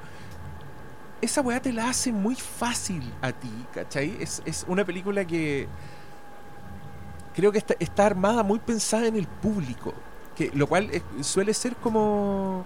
Eso es muy eh, hay, que, hay que entender, hay que plantearlo así, digamos, para los que no han visto Barry Lyndon. ah, Barry Lyndon es el papá de Wes Anderson. de todo el cine de Wes Anderson. Sí, De todo, todo, todo, todo. todo. Mira, Sí. eh, se habla de si la novela original de la, la que mencionó Diego de Memorias de William Barry Lyndon, de William Thackeray. Claro. es, es como esas típicas novelas eh, medias satíricas, medias críticas que se publicaban en folletines, como por capítulo. ¿ya? Y, y básicamente lo que hacían esas novelas que son medio naturalistas, media, media satiriconas, es como mm, criticar, analizar y describir la vida de estos justamente estos nuevos hombres, ¿cachai? Estos aspiracionales, ah, tipos que tratan de cruzar la barrera de la clase eh, como Redmond Barry. ¿Ya? Y, y, la, y, el, era raro porque el contraste de Kubrick hace como una película un drama, ¿cachai? Una cosa más seria. Pero eso no es tan así, porque efectivamente creo que Stanley Kubrick acá no lo inventa, pero sí recicla de una manera muy, muy sabia toda esa cosa británica, satírica, muy sarcástica. El tono del narrador, que entre paréntesis debo decirlo, está muy bien doblado en el doblaje latino, valga la redundancia. Está muy bien adaptado, ¿me escuchan? Se quedó pegado, parece. No- Nosotros Sí. escuchamos perfecto. Te escuchamos. Él no. Él parece que Ahora, no. ¿me escuchan no. ahora? Sí, ¿Me escuchan no, ahora? siempre te Sí, te escuchamos. escuchamos. Lo que yo estaba diciendo es que eh, efectivamente el- en el doblaje latino también capturan muy bien ese tono sarcástico de estar contándote una historia eh, que, de la cual hay muchas cosas que nos dan mucha risa como narradores, pero la vamos a contar de una forma súper seria. ¿Ya? Y, y como que los comentarios, el tono, la inflexión de voz del narrador tiene mucha sátira. en sí. Ah, Tiene comentarios muy así como, bueno, y ustedes no se imaginarán lo que pasó después, aunque ya lo sepan. Es como una cuestión que está como todo el rato bromeando y, matizando la narración, haciéndola muy afable, que es algo que Wes Anderson eh, después plasma muy bien en todo su cine. Esa, esa cosa que sentimos que como que nos están contando un cuento, que alguien nos está leyendo el libro, eh, viene, viene plasmado de acá. Y insisto, si bien Stanley Kubrick no lo inventa porque está obviamente en trabajos anteriores, acá lo, lo, lo coincide de la forma moderna como lo entendemos hoy día. Pero, perdón, ustedes perdona, vean Barry Lyndon. perdona la interrupción, Oscar. ¿Sí? Pero tú, porque, a ver, lo de Thackeray es picaresco. Este, está medio camino entre Sí. es la, la sátira, es picaresco, es como tratar de, Claro. tratar de mm, me, me dice Diego que no, ¿por qué no? No, es que, es que Thackeray quería ser. Mira, según muchos, esta novela es la primera novela con un antihéroe. ¿Cachai? Porque eso es lo que quería hacer claro. Thackeray. Quería hacer una weá sin héroe. Así, así se lo planteó él. Pero lo que pasó fue que nadie quería publicarle eso. Y se lo publicó una colección de relatos picarescos de este género. ¿Cachai? Como de, que Los del folletín más ordinario, ¿cachai? Entonces él como que Claro. pasó colada su weá, pero pero no, es, es- no es tan tan Ya, pero, pulpi. pero Lo que pasa es que igual- queda englobado en eso, pero sin serlo intencionalmente. O sea, él no- en, en la obra en sí mismo no pretendía hacer eso.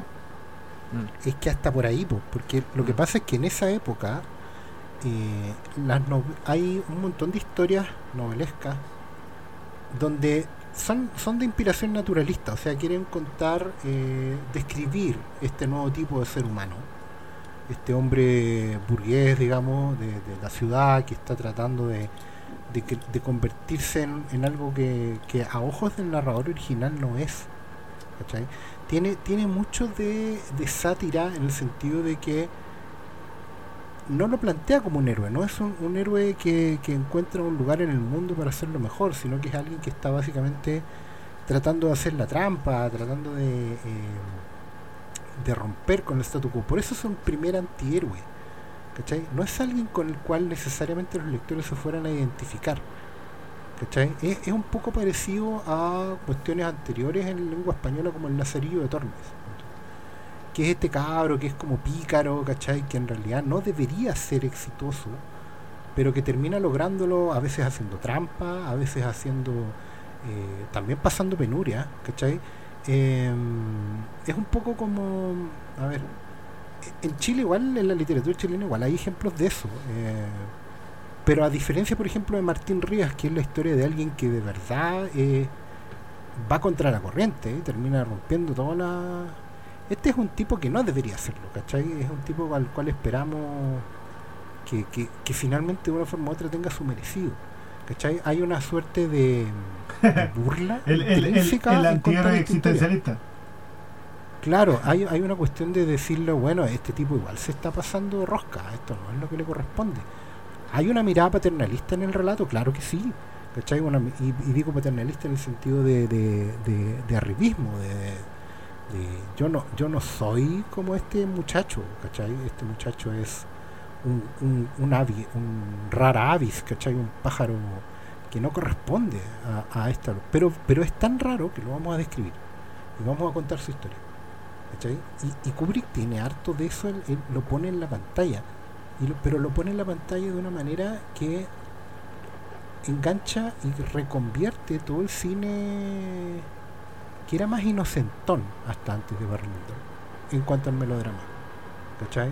Eh, porque el melodrama lo podéis dividir en, dos grandes corrientes. Una que era como la más noir, donde el espectador se identifica con la desgracia que está viendo en pantalla, con la, la mala fortuna que está viendo de los, de los antihéroes o, de las personas que toman malas decisiones en pantalla y ellos se, se identifican con eso, o con los otros que son inspiradores, ¿cachai? Como, sí, yo quiero ser como ella y, romper con, lo, con la mala fortuna y con las cosas y, llegar más allá y, conquistar el sueño, ¿cachai? Inspirador o noir, ¿cachai? Eh, y Kubrick acá lo fusiona de una forma en que, claro, tú, tú sabís que Barry Lyndon no está tomando las mejores decisiones y paga por ello. De hecho, el sino trágico de Barry Lyndon es evidente, eh, como en cualquier literatura clásica. Pero también hay, un, hay una. No hay aprecio de parte del narrador hacia el héroe, ¿cachai? Tampoco hay, hay condescendencia. Es una distancia como bien entre descriptiva y burlesca. Por ahí de ahí viene la sátira. como que Sí, hay, está hay- contando la historia de Barry Lyndon, pero la cuenta con así como con un poco, con- sabe que lo hace para entretener a otros, ¿cachai? No es empático con el con el personaje, tampoco es despreciativo, pero sí lo hace para entretener a terceros. Y eso nos pone a, como espectadores en una posición bien incómoda a veces, en que estáis viendo las desgracias o, o el sino infortunado de este personaje, y a veces te da un poquito de risa.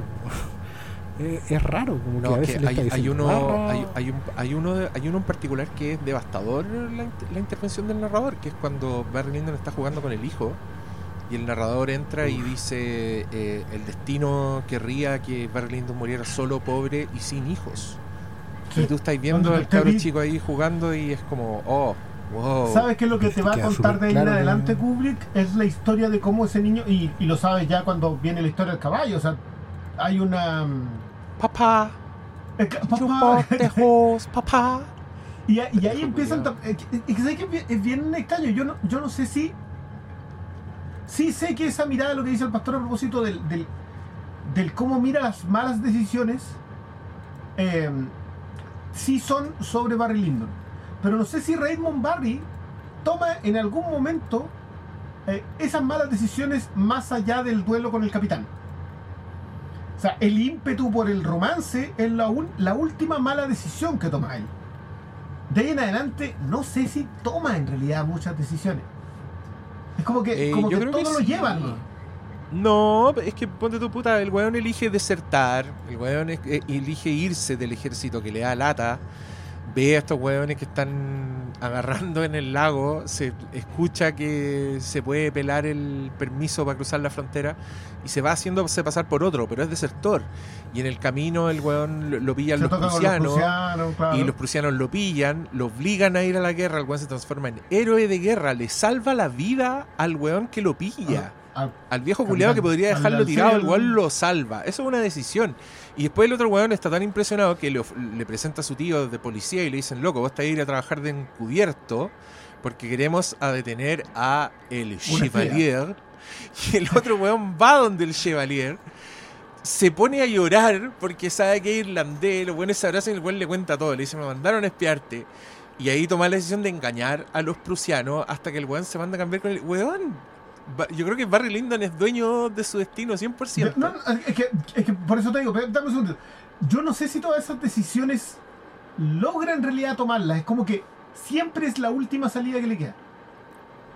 Desde, desde que se va del pueblo, que no le queda otra salida, desde que decide no pelear más en una guerra porque, porque ve lo que le pasa al- a su padrino, que de padrino nada, porque le quedan 20 pero me gasté 10 jugando a las cartas, que sale con Ay, pero esa escena es linda. Yo creo que está siendo muy prejuicioso.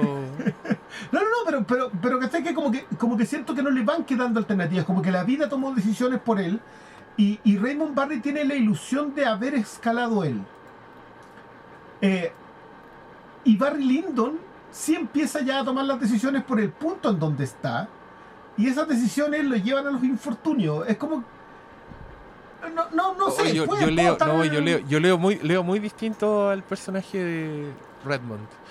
Creo que sí, el buen tiene suerte, pero creo que el loco rápidamente encuentra su posición en el mundo. Y su posición en el mundo es ser un pillo. Es ser un buen artero. Si esa weá es lo que le resulta. Eh, le resulta engañar a los prusianos, le resulta... eh, el weón se, se queda con el Chevalier porque ve una figura paterna. El weón, o sea, el narrador lo dice, se encandila con su aspecto, con sus modos eh, de aristócrata. Entonces el weón se queda con el Chevalier. Se perfecciona en, en la trampa y en el combate. Y cuando ya se da cuenta de que no tiene mucho que mostrar, lo dice el narrador, salvo Ujú. pertenencia y ropas lujosas, el weón decide buscarse una cougar. Y la encuentra, y lo encuentra en el momento que él lo decide, y el narrador te dice, eh, como suele suceder en estos casos en que piensas algo y aquello se manifiesta, encontró la figura Ah, de, la, de- de Lady Lyndon. Lindo. Y ya, y todo esto es como un paneo por un paisaje culiado donde hay miles, cientos de extras al fondo y la cámara se cierra en esta señora que, weón, es una pintura a la vieja con su séquito. Es impresionante. Hasta ese weón, ese cura culiado que está como inexpresivo, que era como el malo del jorobado. Personajazo, personajazo. Oye, qué bueno ese personaje. Bueno, en fin, yo, yo, mira, yo veo a Barry Lyndon como, como este pillo que el mundo, la, la aristocracia lo rechaza. La aristocracia le cierra la puerta en las narices por sus acciones, por sus omisiones, y el weón termina de la, manera, de la peor manera posible, pero que nunca deja de tener su humanidad. A mí esa es la weá que me, gusta mucho de esta película. Creo que te muestra un personaje que es despreciable, que es cierto, que sigue en los pasos de lo que quería Thackeray, que la moral en el libro original está puesta en la estructura, porque el libro es son las memorias de Barry Lyndon escritas desde la cárcel. Entonces es Barry Lyndon recordando su propia historia. Eh, el weón en tercera persona se lo inventó Kubrick. Y el final también, el final del duelo, toda esa weá también lo inventó Kubrick, porque en el libro el, el Bullingdon manda a Barry Lyndon a la cárcel. Y ahí él escribe sus memorias. Pero, ¿cachai? Que ahí en la estructura te está diciendo esta weá, esta weá no es buena. ¿Cachai? Esto es malo, esto termina mal.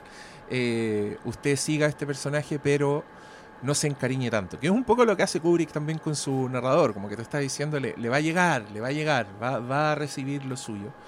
Y creo que es, es como un viaje bien. que, insisto, es afable, te lleva de la mano porque a Barry Lyndon le empieza a ir mal cuando te- a ti te empieza a caer mal Barry Lyndon. Cuando el weón empieza a ser súper culiado con la con la esposa, La- ¿cachai? Cuando la tú, ya, cuando, tú, cuando tú ya no lo seguís, porque yo hasta antes, weón, yo, yo sigo a Barry Lyndon en todas. Estoy con él todo el rato, estoy con él cuando se escapa del ejército. El weón siempre lo pasa mal, el mundo es hostil con él. El weón llega, le roban la plata a los, los asaltantes polite. Sí. Lo- en nuestro negocio necesitamos que nuestros clientes viajen más lento que nosotros. La wea, Así que lamento, lamento tener que quitarle el caballo. Nuestros clientes, pues, weón. La weá polite. Eh, después de eso, el weón va a la guerra donde lo, lo tratan mal por cuico, pero el weón es irlandés, entonces es bueno para los combos. Eh, después de eso se va y lo pillan los prusianos y los prusianos son como el pico. El weón tiene que ir a la guerra, ve morir a su tío, ¿cachai? Como que en todas esas partes yo estoy con el weón, lo- los prusianos me caen mal. Entonces cuando, cuando el weón se hace amigo del Chevalier, yo estoy em- emocionadísimo. Además que ese personaje es maravilloso. Mí me encanta el Chevalier, weón. Ese weón que es estafador, que es rudo, pero que oculta su pasado. El weón es, es un Barry Lyndon del futuro, ¿cachai? Yo creo que es como Barry Lyndon se ve cuando está en ese momento, cuando el weón decide robarle la identidad a, a, un- a- a un soldado X, ahí yo creo que él ya el weón se es- escoge quién va a ser de ahora en adelante. Y, mm, y el resto buena- es un es buena la cerrada por, del- por esa weá. Como, como cierran la relación con los prusianos también es muy bueno. Porque es el inicio del truco. El- el- y es la salida, es la salida con este- es la, es la gran- es Ocean's Eleven. Claro. Y es en un plano, weón, si yo quiero sacar otra película a colación, yo creo que la influencia de Barry Lyndon en Martin Scorsese no está en la edad de la inocencia, está en Goodfellas, loco. Si esta weá es Goodfellas, es contarte unas weas muy rápidas, muy trepidantes con narrador y muchas veces como concluir una historia que plantaste eh, hace dos escenas atrás. Si la weá, de- desde que lo mandan a espiar al Chevalier hasta que el weón se fuga con el Chevalier y ya se une a su camino, loco, esa weá son tres escenas. No es más que eso. Es súper rápida esta película y no deja de ser un placer. Porque ahí cuando va el carruaje y el narrador dice, ahí el narrador está 100% con Barry. Ahí el narrador encuentra que Barry es nuestro héroe. Cuando dice, y así, sin papeles y custodiado por la mismísima policía prusiana, Barry, Redmond Barry cruzó la frontera. Al otro lado se encontró con el Chevalier que lo esperaba desde la noche anterior, sin incidentes. La weá buena, po, weón. Yo creo que ahí, ahí todos estamos con Barry Lyndon, pero ya cuando el weón le empieza a tirar el humo en la cara a la, a la, a la Lady Lyndon, que además es preciosa. Lady Lyndon es una obra de arte ella. Como su, su paleta cromática, su expresión de muñeca de porcelana triste, que hoy día leyendo una entrevista a Kubrick me cayó una teja, que no sé qué opinan ustedes, pero en la entrevista decían muy sueltos de cuerpo, muy a la pasada, que eh, la película dejaba en claro que Lady Lyndon, ella misma, era una cazadora de fortunas. Y yo dije, ¿what? Yo nunca lo había visto así. Pero, ¿qué piensan ustedes? Igual la loca está casada con un weón que está así palpico, con un weón que es súper viejo. eh, ¿Es su sugar daddy? ¿Ella lo buscó por lo mismo que Barry Lyndon la buscó? ¿Qué, qué- qué Sí. piensan ustedes? Yo hasta donde entiendo no, porque la la ella era la de las lucas. La- acuérdate que por cómo funciona el sistema de la aristocracia, ella tenía una fortuna. Eh, y cuando se casa con el, con el con, con Lyndon, con ¿cuál Con el viejo ese- Con el, con el viejo, ah, tiene otra entrada. Eh, pero esa, las dos de, en las dos entradas van a quedar solamente en Lord Bullington. O sea, ella se No, casa no. por amor con ese señor. No, probablemente era matrimonio arreglado, pero es que, es que acuerda cómo funcionaba antes la aristocracia inglesa. Era como que la mujer no podía heredar a menos que se casara. Si era como un. Hay todo un rollo con eso, acuérdate, por eso también se casaban con los primos, porque era la manera de mantener las lucas en la familia.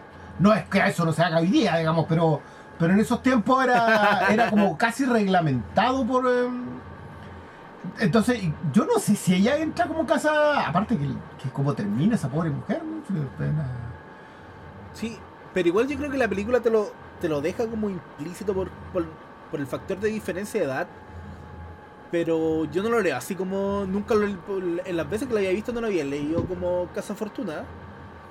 Pero sí, sí deja implícito que, que hay como algo de conveniencia por la diferencia de edad y por todo lo que hacen también con al principio con, con el interés familiar de la, de la prima para ayudar al papá con la plata.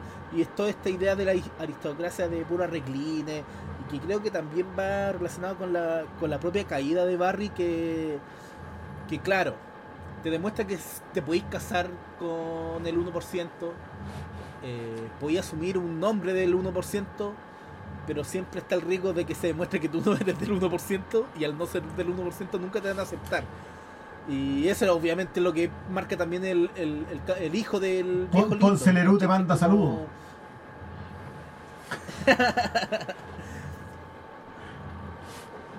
Pero es diferente.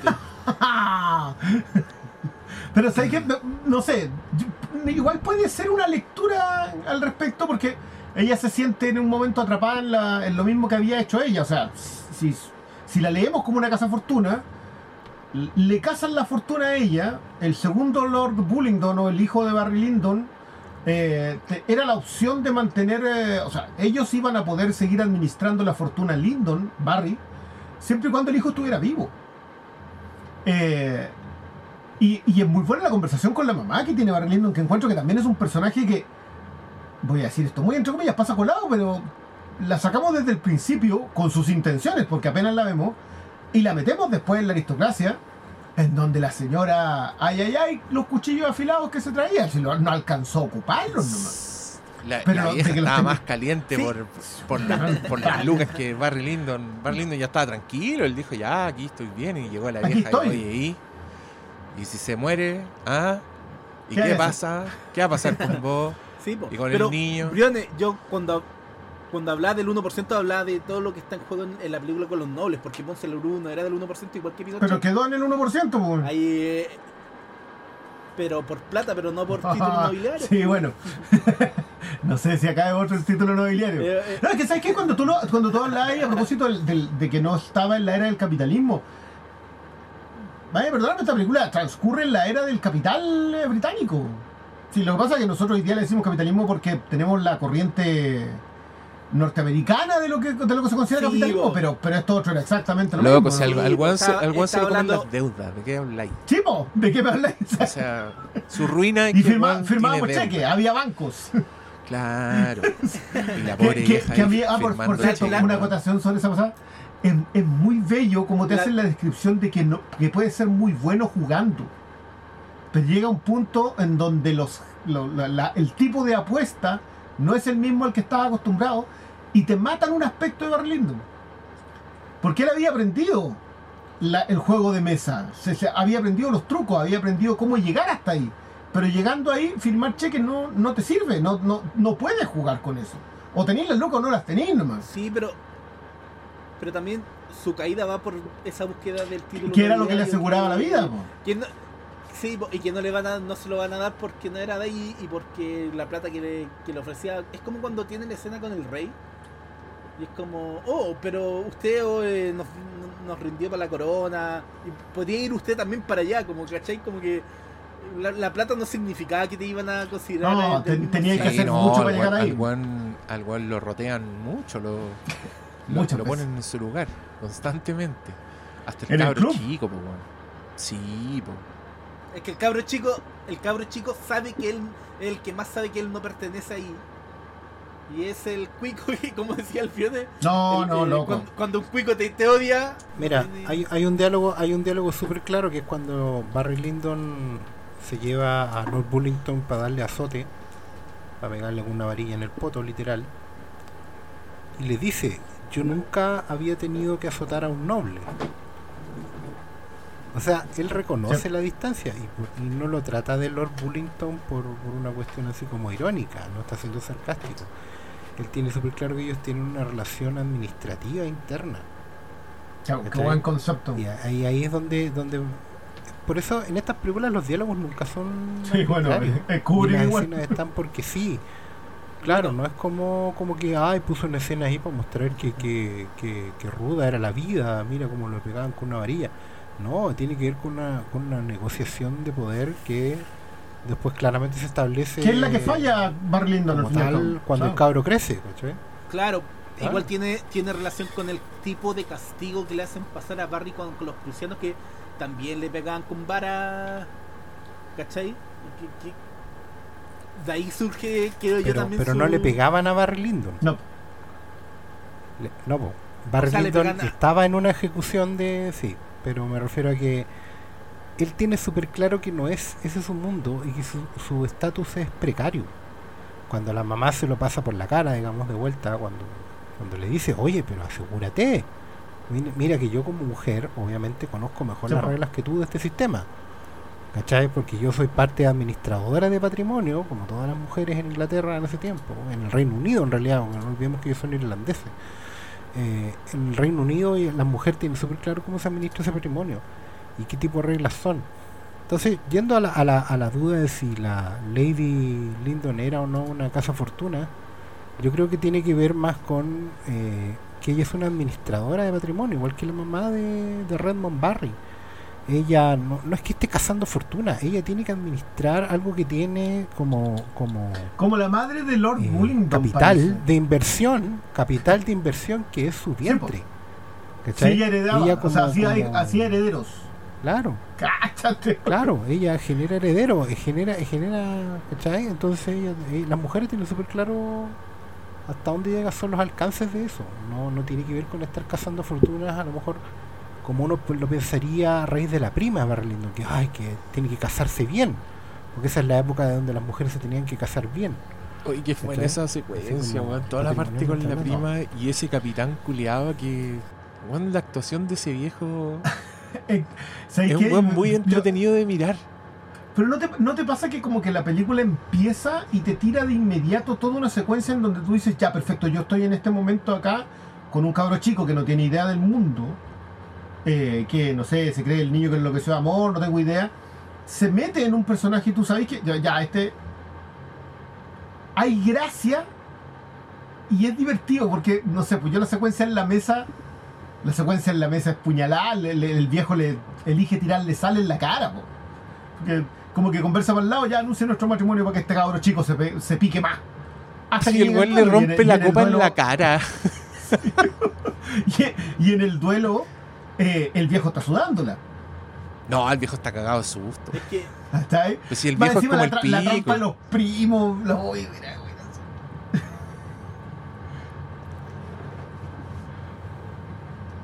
Sí, po. claro, porque la, la bala no era Pero- bala. Es que igual tiene relación con, con lo mismo que pasa con el cabro chico eh, Lyndon que, que como que te dejan implícito que igual el viejo tenía, el, el- que se iba a casar con la prima tenía todo el todo, todo el, el poder de tener ser una figura eh, militar. Y todos suponían que el loco iba a tener, iba a ser el mejor para los duelos, y nunca fue. Y los otros, los nobles, como el, el Lyndon chico, tampoco tenía la sapiencia ni la ni la necesidad de, de hacer esos, esos duelos. Entonces, desde el primer duelo que te muestra la película, generalmente la- los resultados eran súper futiles y, y hasta ridículos porque o, o el origen de ese duelo era tonto o los tipos que estaban metidos en esos duelos no- tampoco tenían por qué ser los Gran, mejores gran detalle, como cuando inicia es como eh, y Lord y claro y, y el papá de Barry Lyndon el eh, no me acuerdo si era Lord Barry o lo que sea pero era Barry eh, murió por un duelo por un por un atado con unos con unos precios de unos caballos. Ahí está eso es todo ahí se fue como eran gente de No, baja que es, es que esa parte es hermosa porque los buenos están preparando el duelo mientras el narrador dice, el padre de Barry eh, era un contador aplicado y habría tenido una excelente carrera. Pa, pa, se disparan los buenos. De no haber muerto en un duelo. es maravilloso yo, yo concuerdo mucho con esa cuestión del humor sí, po. Esa, es la, la idea de que, de que Kubrick es gracioso en, en la forma. Porque, a diferencia de muchos grandes artistas de, la categoría, o que se colocan en la categoría de Kubrick, a Kubrick le interesaba mucho el espectador.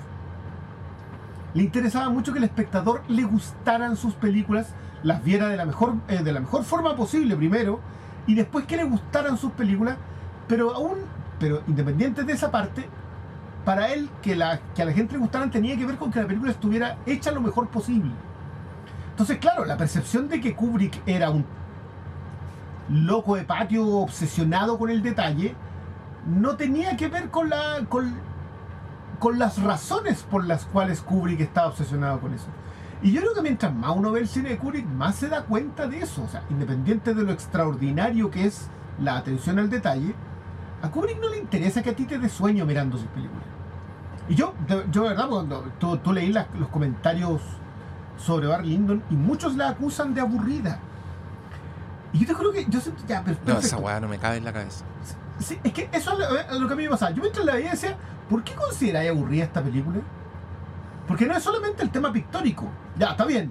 Probablemente no eres una persona aficionada a ver tal nivel de belleza en la pantalla. Vale. No, pues. Pero luego tiene cada salida, lo que tú hablas a propósito de las tres escenas. Para mí, el, eh, el- la soplada de las cartas, eh, porque esa, eso es una estafa bien ejecutada. ¿Cachai? ¿Cómo se, cómo se cagan al, al otro lord alemán? Eh, es brillante. Es como que, oh no, eh, ¿quiere más agua? Listo. Ah, quiere más agua, quiere decir que le tiene dos, dos. Ya, aquí me lo. ¿Cachai? Son, son. Yo me acordaba de lo que es Talking True Smoking Barrels en que lo hacían con una cámara. Y tú decías, ahí no está la elegancia. Acá está la elegancia de la estafa, de una buena estafa. Después me enteré que Kubrick contrató un- a un prestigitador, a un, a un- mago, lo llevó para que todo el cast que tenía que ver con las cartas aprendiera a hacer trucos de magia para esconder cartas. Es una escena, loco. y lo llevó solamente para eso. En un instante, en una escena, no, weón. es un, es un No, genio creo que fue súper obsesivo. Fue súper obsesivo, como que se quedó con el loco, lo, lo tenía todo el día ahí. Le decía, ya enséñame el truco de nuevo. Una vez, otra vez, otra vez. Hasta. Poder entender dónde colocar la cámara y cómo hacer la escena de manera que los aristócratas no hubiesen podido ver el truco, pero el espectador sí. Eh, ¿Cómo funcionaban los engranajes de Kubrick para hacerte a ti sentir parte del espectáculo que estáis viendo? Es una cuestión que yo no sé si, no sé si valora el que la comenta como aburrida. No, es que no, tendría por dónde. Oye, es que a mí me es, es fascinante la persona Kubrick por este tipo, por las anécdotas rodaje, claro, dependiendo a quién le preguntáis, eh, te dicen si el weón era la peor weá que le pasó en su vida o, un ángel que me sacó mi mejor actuación, ¿caché? Que es lo que dice lo que dice Ryan O'Neill. Ryan O'Neill ama Kubrick y, y, y me encanta porque el, el Leon Vitali, que es este señor que en esta película interpreta a Lord Bullingdon adulto, cuando dice I will not submit to further chastisement from you. weón, lo amo. Ese weón después actúa en La Naranja Mecánica, es uno de los Drugs, es uno de las de la pandilla de Alex. Y después el señor de. es el líder de la secta de la, de la Partusa en Ice White Shot. Es el señor de rojo. Eh, me- ese weón, ponte tú, eh, en el documental dice eh, que él como actor amaba que le dijeran vamos a hacer 100 planos de 100 tomas de tu línea porque hasta que te salga, porque el weón encontraba que era lo mejor que le podía pasar. El weón decía, yo no entiendo cómo un actor puede reclamar porque lo hacen hacer un plano 100 veces y es para ti, es para dejarte bien a ti, es para que tú encontres la mejor wea.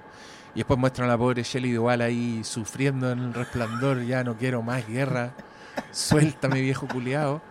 Em, pero incluso entrevistan a Shelley Duval, bueno, esta weá la hicieron como el 2000 creo, entonces ya igual harto tiempo, pero Shelley Duval se ve muy... Ah, ya, si igual lo quiero, lo pasé como el hoyo, pero...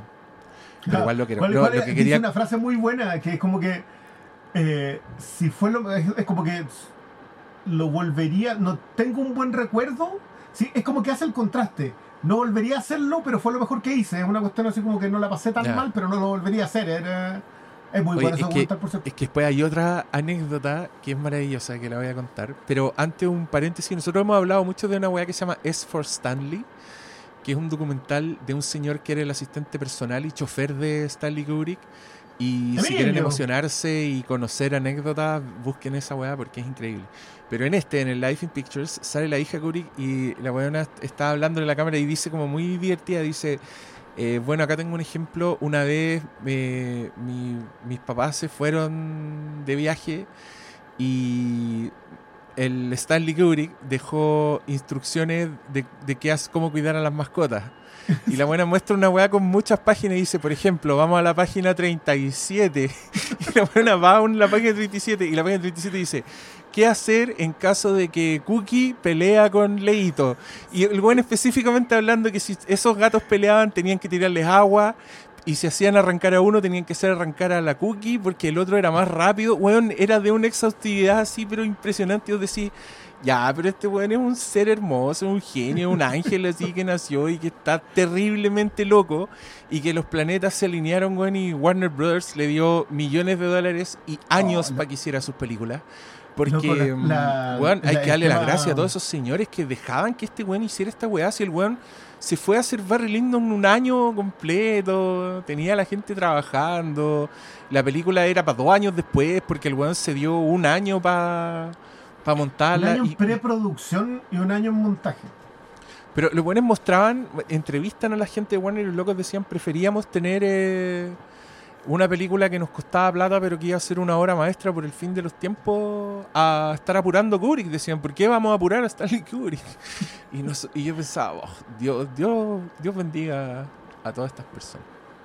Sí, bueno, Warner tenía esa fama hasta lo de HBO Max ahora. Que es un. Pero eh, esa, es otra conversación. Que que la- las anécdotas de producción de Barry Lyndon son una joya, una joya. Lo del. Bueno, a, esto, el, el S is for Stanley está basado en un libro que se llama Stanley Kubrick y yo, que es el libro de Emilio. Eh, que si tienen la oportunidad de echarle una leída, yo lo, leí la secuencia de, de Barry Lyndon y loco tenía acá cada locura. Es muy, son muy buenas anécdotas de doña María Beren- eh, Marianne Berenson, la Lady Lyndon. Y la de Ryan O'Neill que cuando tienen que arrancar de una de una horda de, de fans eh, porque arrancan con Emilio. Y el, Oye, ahí el Juan Carlos dice que repita el nombre del libro. ¿Cómo se llama el libro? El libro se llama Stanley Kubrick y yo, por Emilio. Espérate, que esto, esto los prestó Guachupé. Se llama Stanley Kubrick y yo, de Emilio de Alessandro. Emilio de Alessandro había sido piloto eh, de carreras en Italia. La- no, no les quiero spoilear porque la, la anécdota de cómo se conocen con Kubrick es extraordinaria. Pero el punto es que, como Ah, sí, la contamos. La contamos cuando hablamos del documental. del documental, cuando Sí, No, pero cuenta, si tú te- fue el encargado, tenía que llevar el pico de cerámica de la naranja mecánica y nadie quería porque les daba vergüenza y este fue el único buen que dijo, ya, yo voy. Pero No, pidió una frazada para tapar el pico.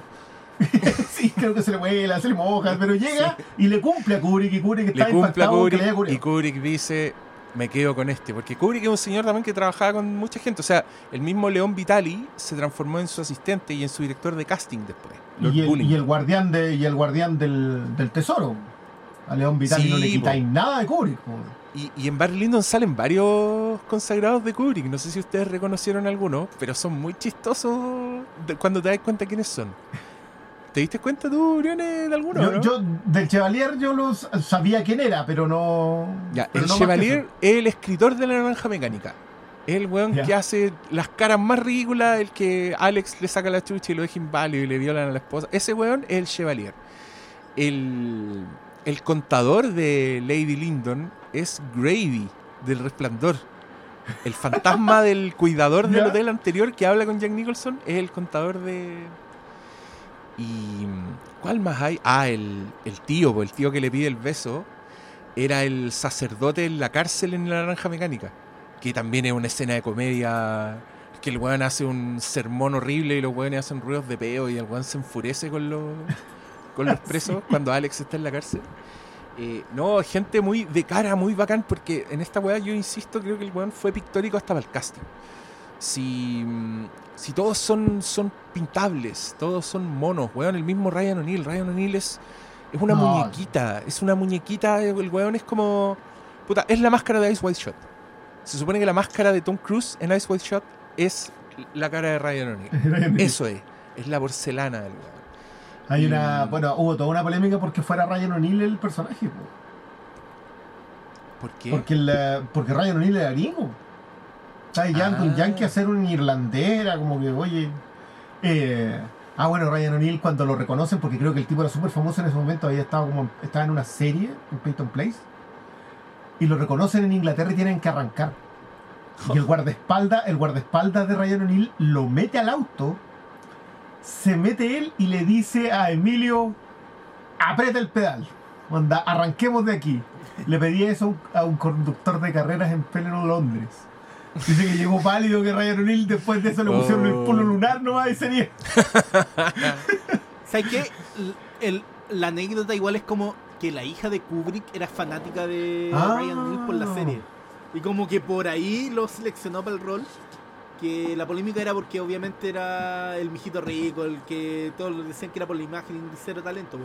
Por ahí era como la polémica, ¿por qué no lo habían... ¿Por qué lo habían Es elegido? como, es como hoy día hacer películas con Robert Pattinson, decís tú. bueno, hay, hay que ver. O, o inclusive en su momento Sí, DiCaprio. pues es que estaba Love Story también, pues. sí, igual, igual era como. Pero Ryan O'Neill hay Claro, que ver era, The era Drive. Romeo y Julieta. Claro, hay que ver Drive y hay que ver Barry Lyndon y te das cuenta que el tipo podía.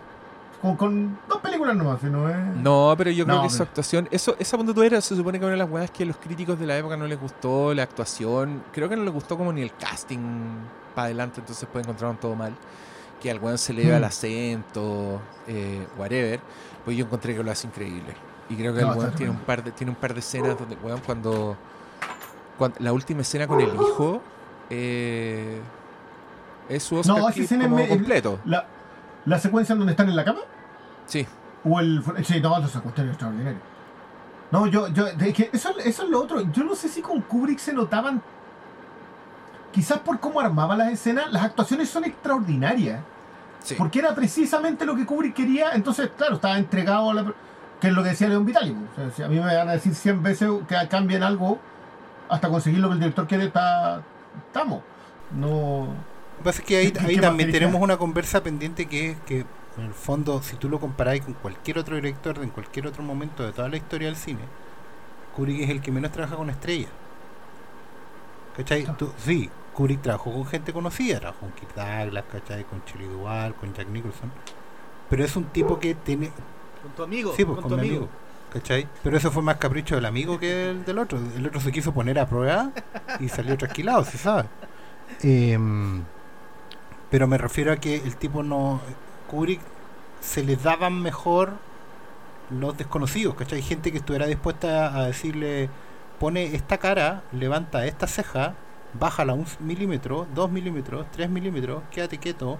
eh, porque él en el fondo claro está el, el- el- el mito de que en el fondo él consideraba a los actores igual que eh, juguetes nomás ¿cachai? no, no, no, no él no la quería una actuación él no quería una actuación él quería que su escena saliera perfecta y los actores tenían que estar en ella eh, era una cuestión de que porque no había otra cosa Eh. Emilio cuenta la anécdota de que todo lo. Porque él, le, tocaba hacer de chofer de, de los actores. Entonces decía que todos los actores, lo primero que hacían era preguntarle, oye, ¿y Stanley Kubrick es tan fregado como dicen que? Como que todos, todos partían de esa, con esa idea. La, anécdota que cuenta, no, de verdad que por favor lean el libro, de, tiene mucho más enjundia. A mí el documental me gusta, pero, pero creo que el libro tiene más enjundia. Eh, porque va a una mina a un. lleva Cuando lleva a la, a la actriz, la mina quiere pasar a almorzar a cualquier lado. Entonces pasan como un tugurio en donde queda la escoba con la mina entrando, con la mina era. A él le dicen, mira, cuando vayáis a buscarla al aeropuerto, es una mina, es la mina más guapa que vas a ver en el aeropuerto. Eso es todo. No, no hay. Y claro, pues, decía, bueno, y ella me irá a reconocer a mí porque soy el guan más feo que llegó al aeropuerto. Está como que la idea de quiénes colocaba Kubrick en las películas, todos estaban asustados hasta que ya estaban en las películas. Todos querían volver a trabajar con él. No, no a todos los ya de vuelta, pues pregúntale a Malcolm McDowell. Claro, y está esa cuestión de que él va construyendo, va construyendo con los actores en pantalla. Por ejemplo, el, primer amor de, de Barry Lyndon, la prima, es alguien guapo, pero está maquillada adrede para que no se vea tan guapa. Tiene, tiene una cosa ahí con, con que no le ocultaron las pecas, con que el peinado está un poco más desvencijado, ¿cachai? Hasta que tú llegas a la figura de Lady Lyndon, pasando por la austriaca prusiana que conoce en el camino en la granja.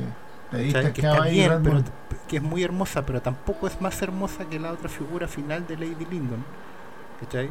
O por lo menos como se pone en pantalla, porque son estructuras que Kubrick va utilizando y que no tienen que ver con la, la capacidad de los actores, sino con la disposición de los actores a, re- a rendir lo que Kubrick quiere colocar en pantalla, Entonces, eh, eso es parte de, de- de la, de la fama que tenía el señor de ser muy fregado porque efectivamente no, le, no, le- no es que les pidiera algo a los actores que los actores pudieran dar. Él estaba dispuesto a sacar el jugo.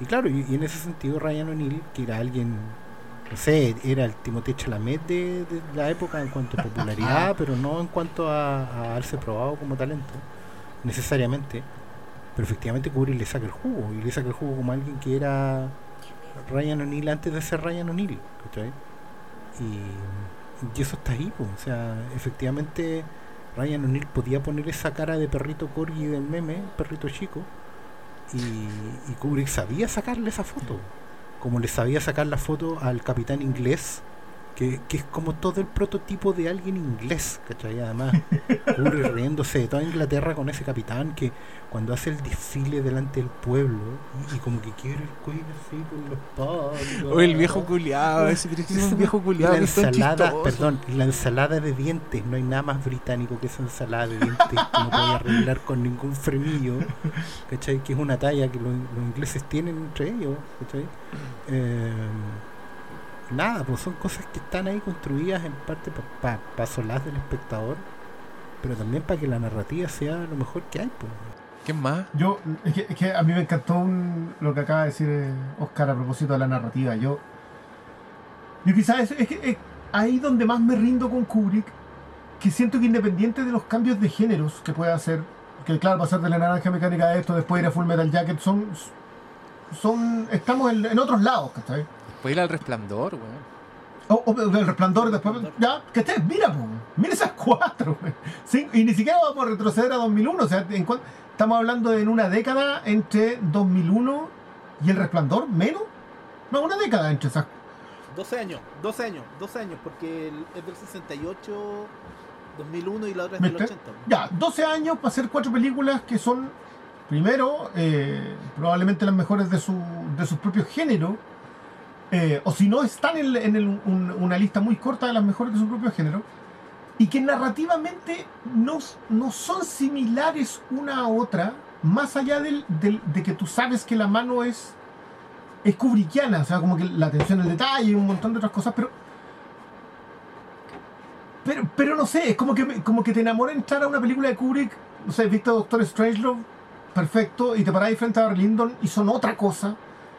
No deja de ser Kubrick, pero son otra cosa, y, y, ves Senderos de Gloria y es otra cosa, y ves Ojos bien cerrados y otro, como que decir que este era un tipo que, claro, la, frase que, que- repite, no sé lo que quiero, sé lo que no quiero. Y cuando encuentro lo que quiero es eso. Como que esa, esa idea de no de, bus- de la búsqueda constante en, en el caso de Barry Lyndon en el, el factor producción que se alarga tanto porque la preproducción es esto lo, lo que comentaba el Diego a propósito de los trajes el, el factor preproducción esta cuestión es brutal o sea la- las minas haciendo trajes tuvieron que arrendar un hangar para guardar los trajes Eh, después de eso la filmación tiene ah, em, amenazas de ataques de lira cuando ellos se trasladan a, Irlanda para filmar se tienen que devolver porque la cosa se puso hardcore. Entonces en un momento ya dicen, ya saben qué, empacamos, hacemos como que nos estamos yendo porque es año nuevo y el descanso porque esta gente tiene que descansar y nos devolvemos y terminan en Inglaterra filmando. Y después de eso es casi un año de postproducción, en donde anda en la casa mientras estuvieron fuera filmando, armaron una sala de edición solo para terminar en Bar Lyndon. Entonces tú decís, ya, pero esto es de, alguien obsesivo. No, es de, alguien que quiere que el producto que tú termines viendo en pantalla esté lo mejor hecho posible y que te entretengas con eso. Entonces, de verdad que yo a mí la aproximación de que eh, no, es que es una película tediosa. Yo sé que todos dicen, no, pero hay, no hay ¿quién dice eso? De- demasiada gente. y, y no está. Pero sabes que no es la única, no es la única porque yo lo he escuchado Sí, desde el también. 2001, que también es una película tediosa en la que no pasa nada, pero yo creo que quizás en toda la filmografía de Kubrick lo que más destaca es que él siempre está presente como autor, inclusive en esas películas en las que él no es escritor, porque generalmente él era director, guionista y productor, pero a partir de Doctor Insólito empezó a hacer las tres cosas. Siempre acreditado y escribiendo el guion, produciendo, directores, siempre está encima. Pero las atrás, y inclusive en Spartacus, se, se nota la mano de Kubrick porque yo creo que su voz no la, no la podían como tapar de ninguna forma porque él siempre sabía lo que quería hacer. Entonces, ya cuando está completamente. O se imbuía en la búsqueda. Quizás no era. Probablemente no sabía exacto, pero, Sí, pero pero la búsqueda de ese proceso, de, llegar a esta escena precisa, por eso también involucraba tanta gente. Las películas de Stanley Kubrick tenían caleta de producción, loco. O sea, anda mucha, mucha gente para llegar a, componer un plano. Obviamente el tema de la foto acá, con de noche, con las velas, es una anécdota dentro de tanta. Eh, creo que terminaron arrendándole los trajes al ejército para que hicieran... nosotros se los prestamos, pero ustedes los tienen que cuidar. Y creo que todavía están los trajes de Barry Lyndon y los usan para hacer representaciones. Onda, Así usaba el ejército cuando se enfrentaba con no sé quién y, y todavía hasta el día de hoy los ocupan así. Es como que es tanta la atención al detalle que la producción se vuelve una bola gigante que solamente la podía manejar alguien como Kubrick. Yo no sé si no sé si hoy tenemos esa posibilidad de ver a alguien haciendo este tipo de trabajo. O sea, igual hay que, hay que considerar que ya, tus películas no eran las más lucrativas de su momento, pero tenía la gracia de Kubrick de tener sí el respeto de lo mismo que estábamos hablando antes de Warner, que, que lo esperaban, ¿cachai? Como que ahora eh, no sé cuántos serán los que le- les podrían dar como tiempo para para no caer en, la, en esta vorágine de la grilla, oh, esta película tiene que ser lanzada en el tercer trimestre de tal año, ¿cachai? Porque hay una imposición económica que generalmente va contra el autor. Pero Kubrick tuvo tuvo el, el tiempo para desarrollar sus películas, que obviamente no, no la aprobaban todo. Entre medio trató de hacer una película de Napoleón Ah, sí. que, que quedó inconclusa porque se les cayó los financistas. Entonces, no es que tenían la, la varita de, oh, yo hago lo que quiero. Pero sí cuando estaba haciendo algo podía hacer lo que quería. Y eso no es recurrente eh, ahora y tampoco era recurrente en el Oye, eso está en, la- en las grandes películas que nunca fueron, ¿ah? El Napoleón de Stanley. El. Napoleón de joven. Bueno, lleva calete trabajando. Igual se supone que usó mucho de su investigación en, en Barry Lyndon, así que no todo se perdió. O sea, y supuestamente eh, por eso guarda los trajes. Muchas de las cosas que. Porque la iba a hacer después. El punto, sí, nunca abandonó el proyecto realmente. No, se concretó porque. Por lo mismo que pasó. en- Sí, cuando uno va como a la a la contrapunto, creo que vendían el, el tomito del guion, el guion de Kubrick, no hecho. De hecho, se supone que el- el- la- lo que gatilló esa decisión fue justamente el resultado económico de Barry Lyndon. Como, Y de- y de atrás, Waterloo. que Sí, fue que decantó, De resplandor. Se estrenó Fue- fue- una película que era sobre Napoleón y que le fue como el hoyo. Entonces no, no, no. dijeron, le fue- y ahí fue Sí, donde. entonces, claramente no está el No, orden para pero, hacer pero, de pero el, el fracaso económico de, 70. de Barry Lyndon tiene que ver con Estados Unidos. En, en- en Europa y en el resto del mundo, el, el- Stanley Kubrick seguía siendo un maestro. Lo que pasa es que era la apreciación de Kubrick no fue inmediata por lo que decía el Diego. Los, los críticos estaban esperando algo específico de Stanley Kubrick. Y Stanley Kubrick nunca te cumplió eso porque se Claro. saltaba de género, porque se iba por otro lado, porque cambiaba la narrativa, porque porque se traía una, una cámara de la NASA para filmar con vela. Entonces, era imposible que tus expectativas estuvieran cumplidas. Era, era, era- Hoy, o o inventaba inventaba una una cámara. cámara. O sea, el, el- el tipo iba para el... Creo que es Scorsese el que lo dice en Life in Pictures, que era como que nos pasó... O sea, como que era, es el cineasta definitivo. Iba tan adelante que recién la apreciación de Stanley Kubrick llegaba tiempo después. Entonces, por eso, por eso hoy día estamos hablando de Ojos Bien Cerrados 20 años después. Ojos Bien Cerrados, o sea, con todo el desprecio que pueda tener Tom Cruise, yo, yo- yo sé que acá hay... hay- hay- Al menos una persona que lo detesta, que le tiene mala al pachacho, al corredor, ahí como está ilustrando el amigo Daniel Pacheco. Tranquilo, Ethan Hunt. Pero, pero, pero es cierto, o sea, esa.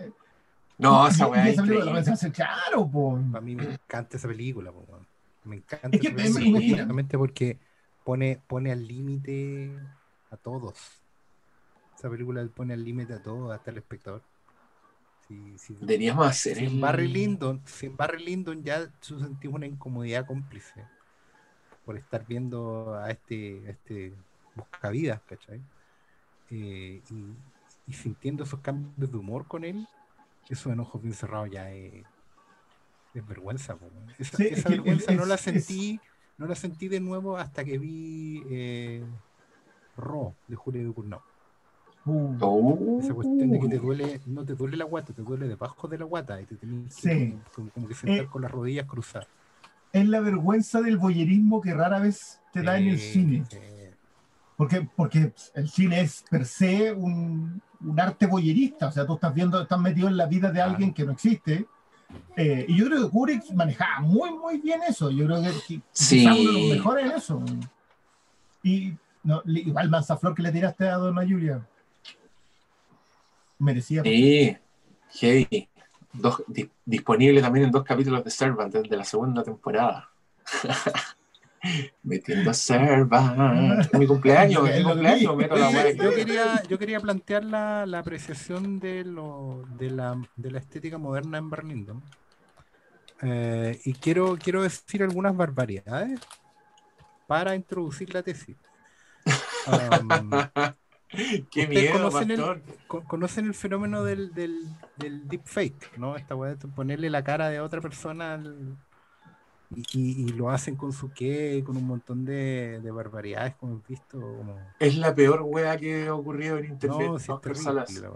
Yo aborrezco pero-. A raíz de eso, lo sé, por eso, a raíz de eso, cuando estaba viendo ahora Barry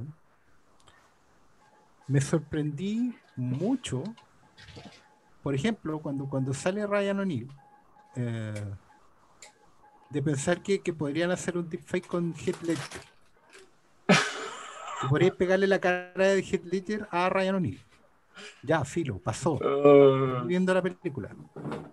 Después salió este, este capitán británico y, y también hubo como dos o tres actores que se me vinieron a la mente que podrían, de tipos contemporáneos de hoy, que podrían hacer eso, ¿cachai? Eh, pero llegó un momento en la película, claro, cuando sale Lady, Lady, no, cuando sale la, esta campesina media prusiana que se encuentra con Barry Lyndon en Quédate conmigo una temporada.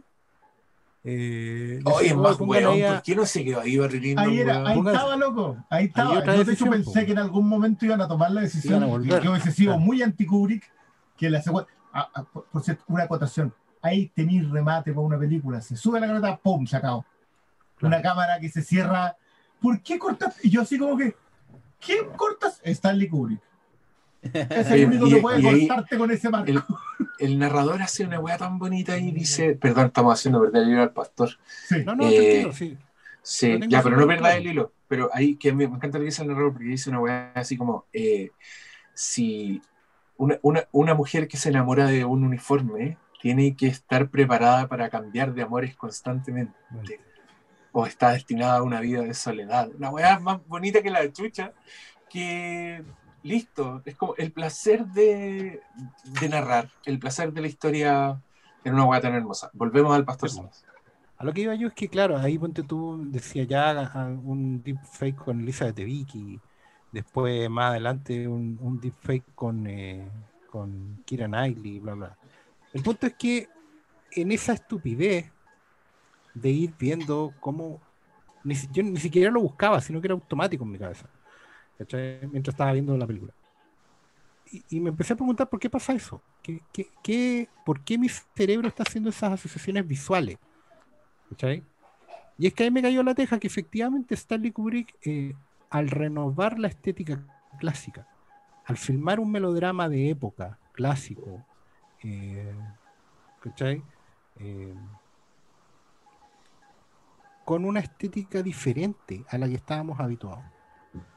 Con, una, con, una, con un movimiento de cámara, con, un- con una iluminación distinta, con, con ciertos, con la elección de rostros. ¿ah? Porque claro, yo, yo leía también, por ejemplo, que uno de los primeros nombres para ser Barlindo fue Robert Redford. ¿Cachai? Que es como el galán rubio eh, por, por antonomasia, ¿cachai? Pero ¿por qué te vas a, a, a Ryan O'Neill? ¿Por qué eliges a la actriz que elegiste para Lady Lyndon? ¿Qué, ¿Qué tenía Stanley Kubrick en la cabeza? Y ahí, claro, es donde tú decís, bueno, efectivamente ya 20 años antes, ya anticipó toda una estética y, me refiero literalmente a estética, que hoy en día nos tiene habituados en las películas. Cuando nosotros asumimos que una persona como Kira Knightley o como Natalie Portman tienen un- un- una especie de físico, eh, una genética que es lógica para estas películas de época, como piensan en la Lily Collins, ¿cachai? O, en- o en esta... Sí, ¿Ah? Y decía, oh, esa loca ponle un corsé, queda perfecta, ¿cachai? Eh, Stanley Kubrick inventó esa estética. Definió a esa gente. Cuando tú eliges a Ryan O'Neill por sobre Robert Redford es porque estás viendo algo en esa frente, en los pómulos, en la, en la combinación de ojos, ¿cachai? En la que esas mismas como entre comillas deformidades que hoy en día asumimos como normales y que enriquecen la pantalla, pero que también eh, eh, son parte como de un, de un todo cultural. ¿cachai? Eh, En los 80, por ejemplo, nosotros asumíamos que alguien como John Saxon tenía cara de malo. ¿Cachai? Y la cara de malo de alguien como John Saxon tenía que ver con, claro, con la parada de él también y todo, pero también con cierta estética que viene de del cine de los 70. ¿Cachai? Alguien con frente grande. Es casi como medio frenológico lo que estoy diciendo, pero que tiene que ver con también como todos asumimos estético en realidad, pero. una, una estética. weón, la cara, sí. la cara de Lord Bullingdon. O sea, totalmente. Tú lo has di- dicho, León Vitali se volvió a trabajar con Kubrick, pero siempre en un papel con, un tipo de, de perfil especial, ¿cachai? Y alguien que hoy día podría encajar con, con tipos como el, este cabro, el, el de Manchester by the Sea, ponte tú, eh, ¿cachai? Que es gente como Sí. sensible, que está, que está al límite, ¿cachai? Que puede ser El cabro. puede ser Perdón, tam- estamos Claro. hablando de Lucas Hedge. Ese. Lucas Hedge, gracias. Gente que tú sabes que puede ser alguien sensible, alguien bueno, pero también que puede ser un psicópata, que está como a medio camino entre los dos lados.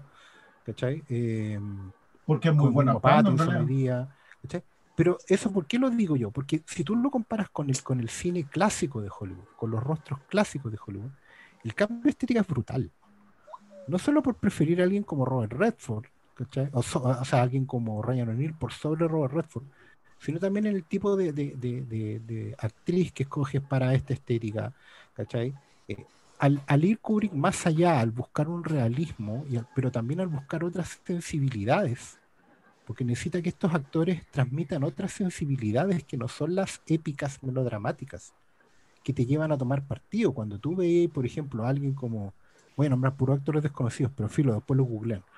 Cuando tú ves a alguien como Stuart Granger en pantalla, cuando ves a alguien como Gregory Peck en pantalla, ¿cachai? Cuando ves a gente como Deborah Kerr o como, eh, no sé, eh, hasta Doris Day incluso tú asumís que esos actores son de cierto tipo de, de- de- de calaña moral, ¿cachai? Son, son cierto tipo de gente, ¿cachai? Eh, el caso contrario extremo, Jack Palance, ¿cachai? O, ¿cachai? o Barbara Stanwyck. ¿cachai? Pero todos ellos respondían a una Mitchum. estética que en Barry Lyndon se hizo pedazos, ¿cachai? Si tú castearas Barry Lyndon 20 años antes, los actores no se parecerían en nada. Y el punto mío es que Bar- antes de Barry Lyndon no había nada que se pareciera a Barry Lyndon.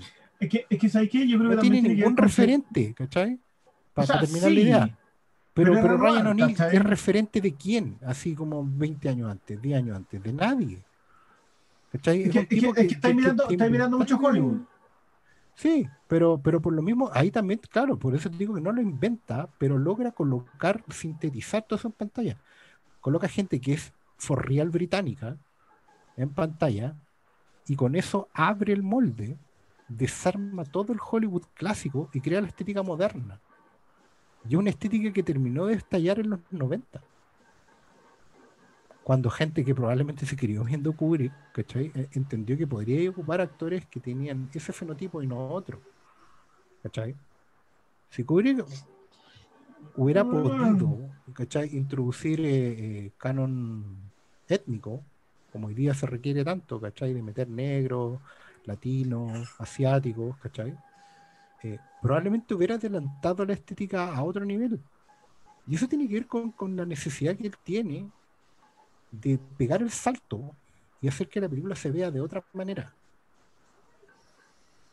¿Cachai? Y probablemente eso también que te puede haber creado una distancia en su época con, con los espectadores y con los críticos. No es una película que se viera como se tenía que ver. Weá no es lo que el viento se llevó. ¿Por qué no es lo que el viento se llevó si dura lo mismo, si tiene un intermedio, si tiene una estructura, ¿cachai? Eh, no similar, pero bastante parecida, ¿cachai? ¿Por qué no se ve como es lo que el viento se llevó? ¿Es por plata o es por una cuestión que tiene que ver con otro tipo de decisiones? ¿Por qué se parece más a la favorita o a lo que o la era de la inocencia que a, a la heredera o a o traer Claro, es que es que- llevó, es que, ¿cachai? no, no, yo, yo, yo igual creo que estáis mirando, o sea, a ver, Ta- Tavernier tiene cosas así, las tiene Renoir, la, la- la visita a la época ya existía.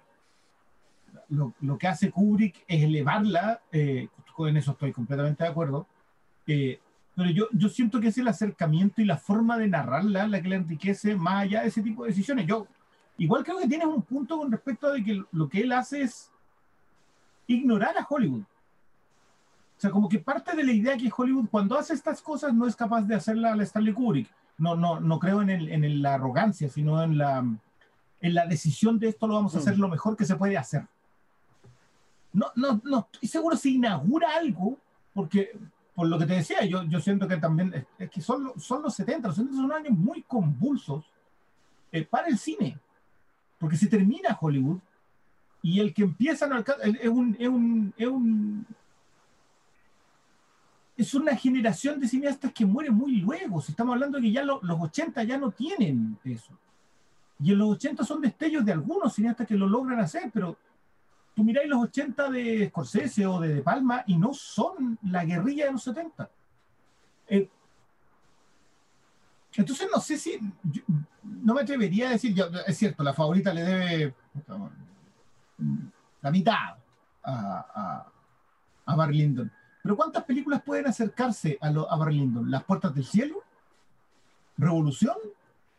¿Cuántas, películas int- intentaron siquiera llegar a, esa- a a eso? ¿Cuántos la persiguieron?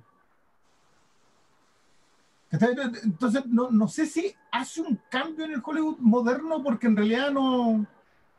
Yo de verdad creo que Kubrick corre por el costado. Es una línea paralela en donde solamente corre Kubrick. Y quizás mirando también por otras partes. Yo, yo no sé, yo no me atrevería a colocarte influencias. No te diría que una tarde en el campo una influencia de mm, a Barry Lyndon. Aunque quizás sí lo sea. ¿cachai? No, no es Estas Me- películas me- no me- salen ni siquiera por Criterion, salen por No, Twilight ya, Time. ya están botadas. Es que, Films. es, que, es que también tiene que ver con eso. Yo, yo no estoy seguro si. Y en esto quizás voy a ser ma- majadero. Creo que una de las grandes proezas de Kubrick tiene que ver con que su generación de cineastas, y particularmente él, no, era gente que no miraba el cine para hacer cine. Era gente que miraba quiero mirar el mundo a fines del mil, esto es 1700, a fines del 1700. 1700. 1700. Ya. ¿Cómo miro el mundo a fines del 1700? ¿Cuál es mi ventana para mirar ese mundo? Por eso la obsesión en la producción. Eh, por eso los vestuarios, por eso la iluminación, por eso quiero mirar el mundo, quiero llevar a mi espectador, quiero que Barry Lyndon sea una ventana, el personaje y la película sean una ventana para ver el mundo en esa época. Entonces, obviamente que tú lo mirás hoy día y decir no se compara con nada del Hollywood de la época, lógico. Lo- y hoy día, quienes hacen cine, ven películas. Y tú puedes escuchar largas conversaciones acerca de que esta película tiene mucho de esto. Yo perseguía hacer esto otro. Buenas películas, sin duda. Pero rara vez son una mirada del mundo con el mismo nivel de obsesión que tenía, que tenía Kubrick creo, creo que igual, o sea, que también nos metimos, tal, tal- como lo decía el Diego, con Hitchcock nos metimos a hablar de Hitchcock y con Kubrick nos metimos a hablar de Kubrick y esta es una conversa muy larga y que tiene más aristas que Podríamos hacer un spin-off de Kubrick, solo Kubrick. Solo Kubrick. Oye, ahí, ahí, es que yo creo que se puede hablar, en serio, se puede hablar mucho rato de Barry Lyndon. Hay, hay cosas que yo quiero nombrar que solo, solo porque me gustan nomás. Que, por ejemplo, me gusta mucho la capacidad que tiene Kubrick de generar caos en este mundo. Hay, dos escenas de caos que yo encuentro son muy bellas, eh, sin contar las de, la, de guerra, pero mm, lo que ocurre, por ejemplo, cuando Barry Lyndon le tira el, le quiebra el vaso en la, cara al, capitán, y hay como un griterío, una tensión, y en la copa se hace mierda, en la cara el weón queda sangrando.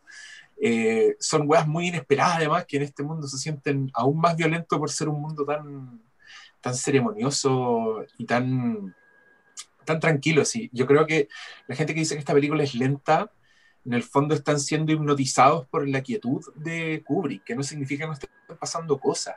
Pero Kubrick quiere hacer pintura, entonces te va a poner personajes que apenas se mueven, ¿cachai? Eh, eh, que están esperando que el zoom llegue completamente hasta atrás para que alcance a ver el paisaje. Entonces, mucho, mucha gente en un bote, mucha gente sentada, mucha gente contemplando el universo. Y, y cuando hay estos momentos así de, de donde se desordena la weá, son, son más impactantes. Eh, y el, la pelea cuando le saca la chucha a Lord Bullingdon, esa weá es un caos, pero hermoso, donde weón, hay un momento que hay como nueve weones tratando de parar a Barry Lyndon, todo el mundo está gritando de weones tirándose al suelo, las pelucas se desordenan, la weá es, es hermoso y también tiene estos, estos contrastes sonoros que hacen que, que yo creo que son parte de la narrativa. Yo en ese sentido estoy muy de acuerdo con el pastor, creo que esta weá es muy contemporánea. Eh, insisto, la weá para mí está más cerca de Goodfellas que de otra weá porque tienen esa, tienen esa weá, tienen ese montaje frenético, pese a que hay mucha quietud, insisto, y que en algunos casos esa quietud era, era técnica, como las escenas de las luz, de las velas, como hablemos de esa weá, como hablemos del mito. Lo que quería hacer Stanley Kubrick era hacer esta película con la mayor cantidad de luz natural posible, porque él creía que eso aumentaba el realismo de la weá. Él decía, eh, en todas estas pinturas, en todas estas cosas que estoy documentando, la fuente de luz siempre se ve, siempre es clara, Y ya que nos vamos a dar la paja de ir a estos castillos reales, a estas locaciones reales, que en algunos casos eran locaciones que además son visitas turísticas, entonces se supone que estaban haciendo Barry Lyndon mientras gente se andaba paseando afuera, turistas sacando fotos. Eh, ese, esa anécdota es súper buena. Eh, Kubrick dijo, si vamos a darnos esa paja, la weá tenemos que filmarla de manera que se vea tal como es. Entonces ahí se fueron por eh, la mayor cantidad de luz natural posible. Y claro, Kubrick tenía la idea fija de hacer escenas solo con la luz de las velas. Entonces está como esta cuestión mítica en que Kubrick, que es fotógrafo por formación, que el weón sabe, knows his shit cuando habla de fotografía, Juan dijo, necesito unos lentes con ciertas características pegadas a una cámara con ciertas características. Lo lograron con unas cámaras, con unos lentes que había hecho la NASA para sacar fotos satelitales. No es para... No es porque Stanley Kubrick eh, tenía mano en la NASA porque filmó la llegada del hombre a la luna. Esa weá es mentira. Eso no ocurrió eh, Kubrick les pide los lentes, modifica unas cámaras con otro weón, rompen unas cámaras así que ya no existen para lograr así el prototipo de la weá. Y después una de, las cosas que les pasó era que los lentes eran, eran tan brígidos que los actores tenían súper poca movilidad. Si se movían un poquito, la weá se, se, se, desenfocaba, entonces tenían que partir todo de nuevo. Y tuvieron que hacer como unas weas súper complejas, y de medir las distancias. les dan a los actores, te puedes mover entre este centímetro y este centímetro. Y entonces en ese caso la quietud es de esas escenas. Ustedes ven las escenas que son en las velas, los personajes están prácticamente inmóviles, mirándose, hablando. Eh, y las weas son preciosas porque es cierto lo que dice este señor, lo que él se lanzó a hacer. el efecto de la weá es que tú ves una pintura. A mí me encanta la, la escena en que Brian le dice al papá, papá, me compraste el caballo, que es como en un comedor, y hay, hay solo una ventana gigante que entra como un blanco y que la weá parece un cuadro. Toda la escena le parece un cuadro, hasta, hasta los personajes secundarios de los cuadros, porque ese reverendo, bueno, yo insisto, ese weón es un mono animado, que además es su propia historia, me encanta.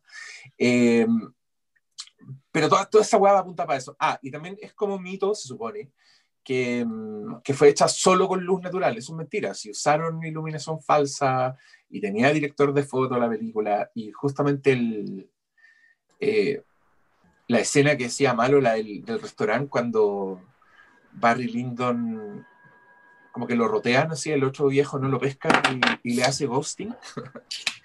Eh, esa fue una de las escenas más complejas de filmar porque tenían que mover mucho la cámara y, y, la, y la, se notaba la iluminación, como que se les iba a la mierda a la weá, entonces tuvieron mucho tiempo haciéndolo y creo que esa locación era una de, la, de los lugares que tenía flujo de turistas, así que fue doblemente peludo. Pero el resultado de la weá es indescriptible. Yo, yo en, la, en la pantalla veo, sé que todos esos weones estaban donde se supone que están en ese momento, sé que están en un castillo, sé que la iluminación solo sale de esas velas porque siento que estoy ahí. Y igual que, que ganas de ver esta weá en el cine. Sería una, una bendición. Bueno, podemos simularlo en el hogar de todas las formas posibles, pero, pero a mí esa, esa weá es mérito ya en sí mismo. Pero, porque, ah, quería hablar del reverendo un poco. Leemos del reverendo, ese personaje que te construyen en un par de miradas, que un weón que está enamorado de Lady Lyndon y que es incapaz de hacer nada, pero cuando el weón los casa, lo único que hace es decirles que no pueden culear. ¿Se dieron cuenta de esa vez? El bueno está todo el rato diciendo, el acto solo tiene que tener fines reproductivos, no puede, nunca es por placer. Y el weón así como que, ¿qué onda ese weón? Ya, ahí está, la explicación está, cuando, fíjense cuando recién se empiezan a, a mirar eh, Lady Lyndon con Redmond en ese momento, en una mesa de naipes junto al Chevalier, Fíjense que el, reverendo al tiro cacha la weá y le arde el hoyo al weón. Esas escenas son como tres minutos en silencio. Las todo, todo es con movimiento de ojos. O no movimiento de ojos, no pestañear en el caso de la. De hecho, yo leí un artículo de esos típicas de cosas técnicas, curiosidades, que la actriz de Lady Lyndon eh, creo que está no sé cuánto minutaje en pantalla sin decir nada. Era algo así como 15 minutos en pantalla sin decir nada. Y en todo ese lapso ella en el fondo se enamora de Redmond, es cortejada por Redmond y su marido muere y termina casando. sí, media vida. ¿Cómo muere? ¿Y cómo muere ese marido, weón? Muere ese señor. ah. Muy bien ahí también. No, en general la- la- hay, unas, hay unas clases. Cuí- Cuídense de los actuación- asados, cabros. Sí, bueno. Hay unas clases de actuación en eso, en esas imágenes que es impresionante. Impresionante, bueno, de actuación, y, pero sobre todo de dirección de actores. sí, Hay que tenerlo súper claro. La, la- Y, y el, la- y, el, y el blocking y la, y la cuestión es que con cosas que conocemos hoy como concepto están son elevados a la potencia máxima en, en, en Berlín. en Lo que, sea, la secuencia de las cartas, la secuencia de, la, de las trampas cuando andan con el Chevalier, toda esa cuestión está bien. La, loco, el duelo de espada. Ya, bueno, te pago mañana. tendrá, tendrá su dinero mañana mismo, no se preocupe. Y eso, weón, esos secundarios, los aristócratas que se cagan, que son como unos, weones, son como unos dibujos animados con los lunares. Que no se nos pase, por favor, que no se nos pase la, la escena del boxeo y las Oh, cámaras en la esa- rodilla. Las Oh. cámaras en la rodilla, weón. Lo- impresionante. Michael Mann has found them. Total. Sí, ahí es que a mí me da risa también porque esa parte también, weón, es para cagarse la risa. Y para mí es espejo de. Es, la- es la escena del pico de la naranja mecánica. Cuando el weón está weando a la vieja con el pico y la vieja está tratando de pegarle y nunca le pega y la cámara da vuelta y, y la vieja no logra Ah. aterrizar ningún golpe. Acá era lo mismo con el irlandés, como que el weón tiraba combo en el aire y era como. "¡Ah!", Y era súper grotesco y con una cámara así muy en el hombro y con unos efectos sonoros. Es que no solo la música, sino el, el sonido también es La, me- Bueno, la mí- mezcla de sonido. que la mezcla de sonido es impresionante porque ponte tú lo, lo- las escenas de guerra, que ni hemos hablado de las escenas de guerra, pero también son impresionantes. Y el weón del Kubrick construyó unos rieles, porque todavía no había Steadicam, construyó unos rieles que como de no sé cuántos kilómetros, weón, para seguir al ejército non-stop. Y que era un ejército real que estaba haciendo como a la pata los movimientos de, de- que, tenían, que hacían los ejércitos en esa batalla en específico em, tienen como unos. es- Esa weá no son balazos de película de guerra, son, son como unos petardos ordinarios que se escuchan todos al mismo tiempo, porque todos disparaban en fila. Y yo decía, bueno, yo estoy transportado acá, estoy viajando. ¿Qué estáis mostrando, Malo? Ah, ¿Estáis no. mostrando el. No, una foto de. ¿Estáis haciendo apoyo visual? Sí, apoyo Sí, visual de la, bueno. de la de la secuencia de la pelea eh, de box con los soldados que Ya. acá en este libro que tengo salía una foto de Kubrick manejando la cámara, así algo piola, Sí, po. Sí. mira el como por ahí. Puta, el guan bacán, loco. Yo, yo quiero volver un poquito sobre el maravilloso personaje del cura. Porque siento que el cura igual es un. eh, a diferencia de Lyndon, sabe su lugar en el mundo. Sabe que ese es su tope. Puede estar muy enamorado Sí, de ella, pero no, ahí no tocáis. Sí, Hasta ahí no, lleg- no llegáis. Eh, y sabe exactamente bajo qué sombra cobijarse y lo sabe en el momento preciso. O sea, de hecho, el- la puñalada en, el- en las costillas, digamos, que, que va a recibir eh, Redmond Barry, do- donde va, a vol- va- va a ser- dejar de ser Barry Lyndon y va a empezar a, va a volver a ser, eh, va a morir pobre, solo y sin hijo, eh, es de él. po. Él es el que va y hace la... Y dependiendo, dependiendo de una limosna, porque el cierre con el cheque, Oh. yo creo que que también condensa también toda la película. No, y toda, y toda esa escena, weón, si toda esa escena es parte con un Lord Bullingdon que se da cuenta del documento que le va a pasar a su mamá, le pasa el documento, la weona reacciona, el weón está mirando la reacción, después ella firma, después reacciones a la firma, está el cura, no, la weá es... Y, y- Y todo y todos los planos los enumerados de fondo. son, claro, y todos los planos de lo que describí es una pintura perfecta Sí.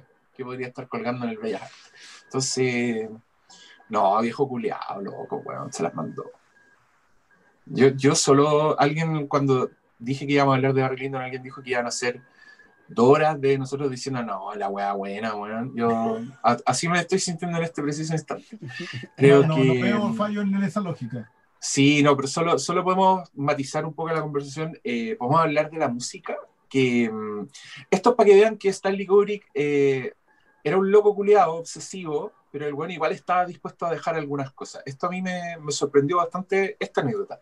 El tema central de Barry Lyndon, el Saraband, que es de Händel, que es la, la que repiten en la película en muchas formas. Que en, los duelos, por ejemplo, es una versión de solo una cuerda, como pum, pum, pum, pum, pum. Esa weá la usan mucho en la película. No es de la época. No es de la época de la película, porque Kubrick necesitaba un tema trágico romántico, y el buen dijo en la época no existía ese tipo de música. Entonces el buen usa una weá que creo que tiene como 50 años, medio siglo Después. después. Y la usa igual. Yo cuando escuché eso dije, ah, mira, vieron, no era tan loco culiado. Se vuelve el buen prima el efecto y la emoción por sobre la precisión histórica. Pero el resto se lo, se lo aplaudimos por siempre. Y esta weá fue, era un, se ganó un Oscar que ahora ya no existe, Briones, ¿cierto? De No, música adaptada. ad- adaptada, porque funcionaba mucho en los tiempos los musicales. Los Ah. musicales venían adaptados de otro lado, Claro. se utilizaba el- el- la música adaptada para una película. Y aparte también porque la, la banda sonora original como tal no, no reina hasta... Tuvo una época dorada, pero nunca, pero siempre eran de, de- producciones muy específicas. Entonces, claro que existía este Oscar hasta cuando ya a mediados de los 80 ya la, la banda sonora como tal, post-Williams. Yo diría que todo es post-Tiburón y Star Wars, en donde ya la, la idea de la banda sonora creada para la película toman un, toma otro riesgo. Pero sí, y este es Leonard Rosman, si no me equivoco, Leonard eh, Roseman, Rosenman. Rosman, sí, Leonard Rosman, que era un gran arreglador por lo demás. Sí, fue uno de los, de los cuatro premios Oscar que ganó. Estoy casi la seguro que. Leonard Rosman es el arreglador o conductor de la profecía. Casi seguro. Puedo estarme equivocando. Casi seguro. ¡Wow! Esa sí, ahí tenéis banda sonora. Bueno, la- la- es, que, es que igual acá Kubrick. Bueno, la, mira, se me olvidaba, es que la, la Marina Berenson, ¿sí? Está revisando. eh, El pastor se está sacando de Omen. Ah, sí, pues. Entonces, pues la, la- la- que es, es muy raro que ella se haya perdido. Es como que. Porque hasta el otro día, a propósito, que me estaba acordando que Jodie Foster estuvo en Taxi Driver y El Silencio de los Inocentes. Así como que ya con eso. Uf. Claro, es como cuando salía Harrison Ford con la polera de Fui Han Solo y. e Indiana Jones. Supera eso. Y salía, claro, y salía Ian McKellen con. Fui Soy Magneto y soy Gandalf. Gandalf. Está, está- es lo mismo. Y, y no era un personaje chico en cabaret tampoco, entonces no. Pero me, me estoy perdiendo. No, en el, en el disco Sí. que me regaló el especialista en soundtrack Alejandro Gómez, Alejandrito. eh, el conductor Arthur. No, Arthur Morton. Y Ah, Leonard ah, no, Newman no, no, conduce. no, no. El, eh, Y Leonard Leonard- Newman Leonard- conduce. Lionel Newman conduce. conduce. Y eh, Roseman hizo eh, Bajo el planeta de los simios. Sí. Hizo una película que no es este momento, pero se llama Profecía, que es de John, de John Fr- Frankenheimer. Eh, la película animada El Señor del Anillo, Esa, Eh, esa es la- esa cantante más jazz. el cantante de jazz y Como arreglador. Star Trek 4 y Robocop Esa 2. es menor. Robocop 2. Robocop 2 y sí, esos serían porque ya después de los 90 nada, nada muy popular. Sí. No, sí, No, pero ¿qué, qué te parece, qué, te, qué te parece la música de Barry Lyndon, Christian Briones? Es que yo, yo esto lo he conversado, yo creo que Kubrick define eh, un, un tipo específico de, de director que, que, entre comillas, es el hombre que hace- eh, inaugura la, la maqueta musical. Onda, esta es la música que yo quiero para esta película. Muchos otros después, para no pagar los derechos, lo que hacían era traer un compositor para que le emulara eso. Es, es- es más, hay una pieza de, de, de Barry Lyndon, que si ustedes la escuchan por ahí van a encontrar un tema de Aliens. Van a encontrar el tema del, del, del remate de Aliens, que tiene los mismos acordes, así como el... taran, taran, taran. La salida de... Está en Barry Lyndon, en una de las... No me acuerdo cómo se llama la, la pieza es gaeliana, una cosa así. Pero, pero eso lo encontré después. Lo pasa es que los directores tenían un conocimiento musical no tan acabado. En el caso de Kubrick, Kubrick era un, fanático. Creo que la, la señora y el cuñado habían, eran hijos de una mujer de ópera. Eh, y, y creo que los hizo escuchar todos los discos que pilló de las versiones, todas las versiones distintas de, de Sarabanda. Onda, y oye, ¿y esta te gusta más que esta otra? Eh, ¿Sabéis quién es el director de orquesta de esta? Hasta que ya los tenía chatos, así como que no. Está, está la historia de la secretaria que era Margaret, eh, que, que, no, que ya no soportaba. El, el espacio de postproducción se hizo en la casa de Kubrick. Eh, entonces ya no, ya no querían volver a escuchar las músicas porque estaban todo el día retumbando la casa, todo el garage, todo con, con, con, la, con las músicas, porque el tipo la, hasta conseguir la escena exacta, que es algo que es bastante lógico en esos tiempos. Ahora, yo creo que hay poca hay pocos directores en donde las bandas sonoras le queden tan bien en la película como Kubrick. 2001 la Naranja Mecánica de Barry y, y no, sé si necesitáis más ejemplos, que son la precisión, sí, ya, pero absoluta. Ya, ¿alguien quiere decir algo más? ¿Abrimos preguntas? ¿Qué hacemos? Ah, Hagamos preguntas. Ya, ¿quién quiere, quién quiere preguntar algo? ¿Quién quiere hacernos conversar de algo en particular? Happy birthday. Ah, gracias, sí, ya es mi cumpleaños. Ya, ahí se levantó una mano. Señor Huawei. ¿Aló? Ahí está ahí. ¿No está el Lalo? Ahí está. Te volviste a mutear, desmuteate, joven. se volvió a mutear. ¿Podí? Ahora sí. Ahora sí. Ahí sí, buena.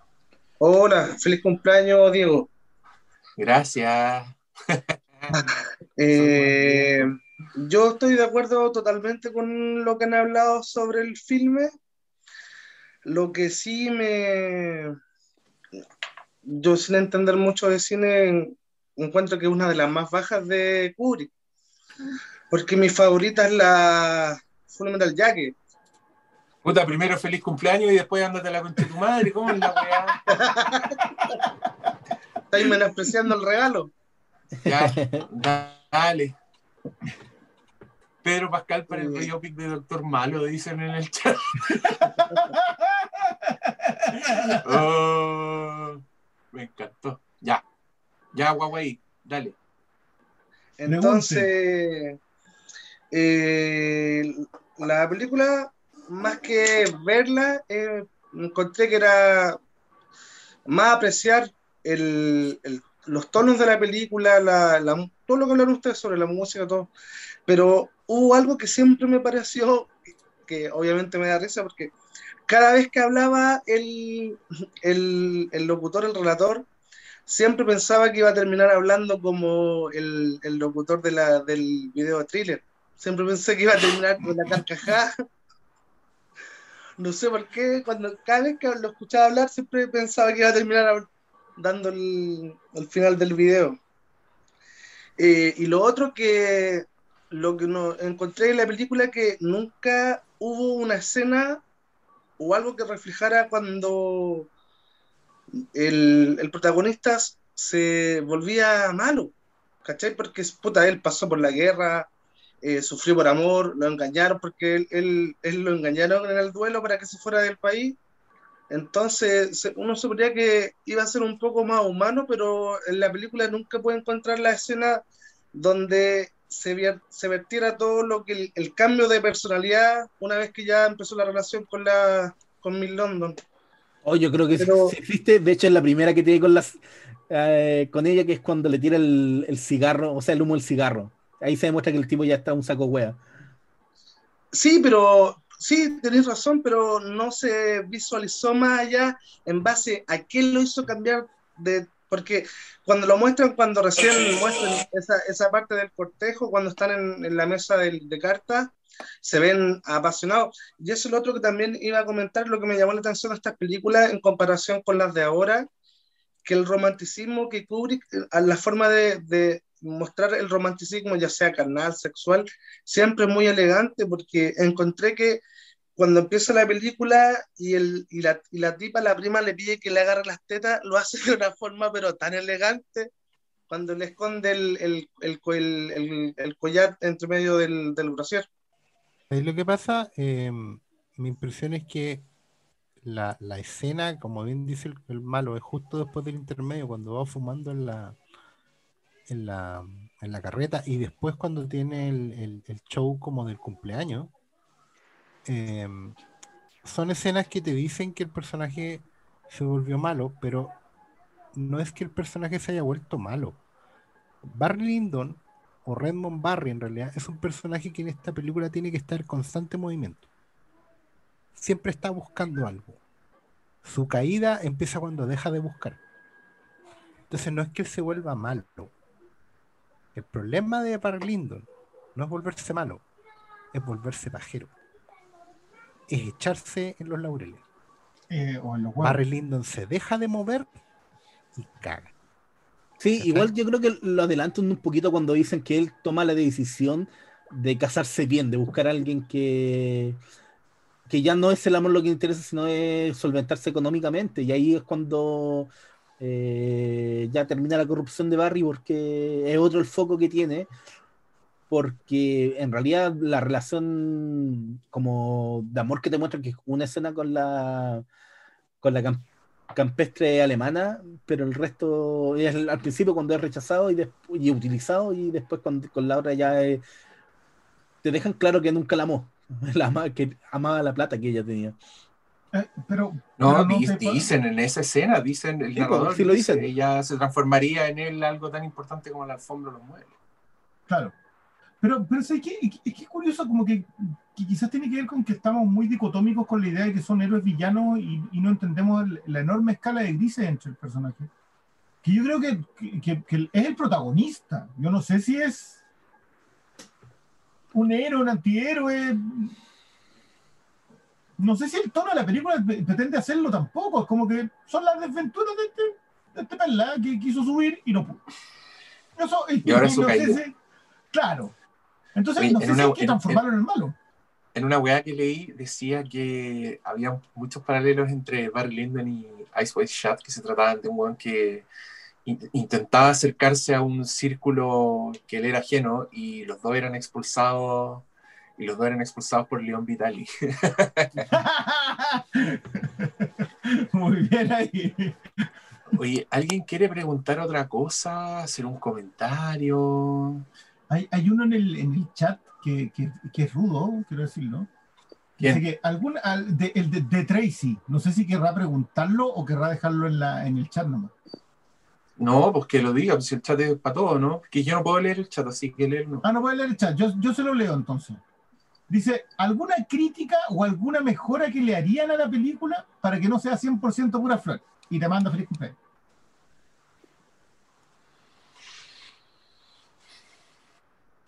Muy corta.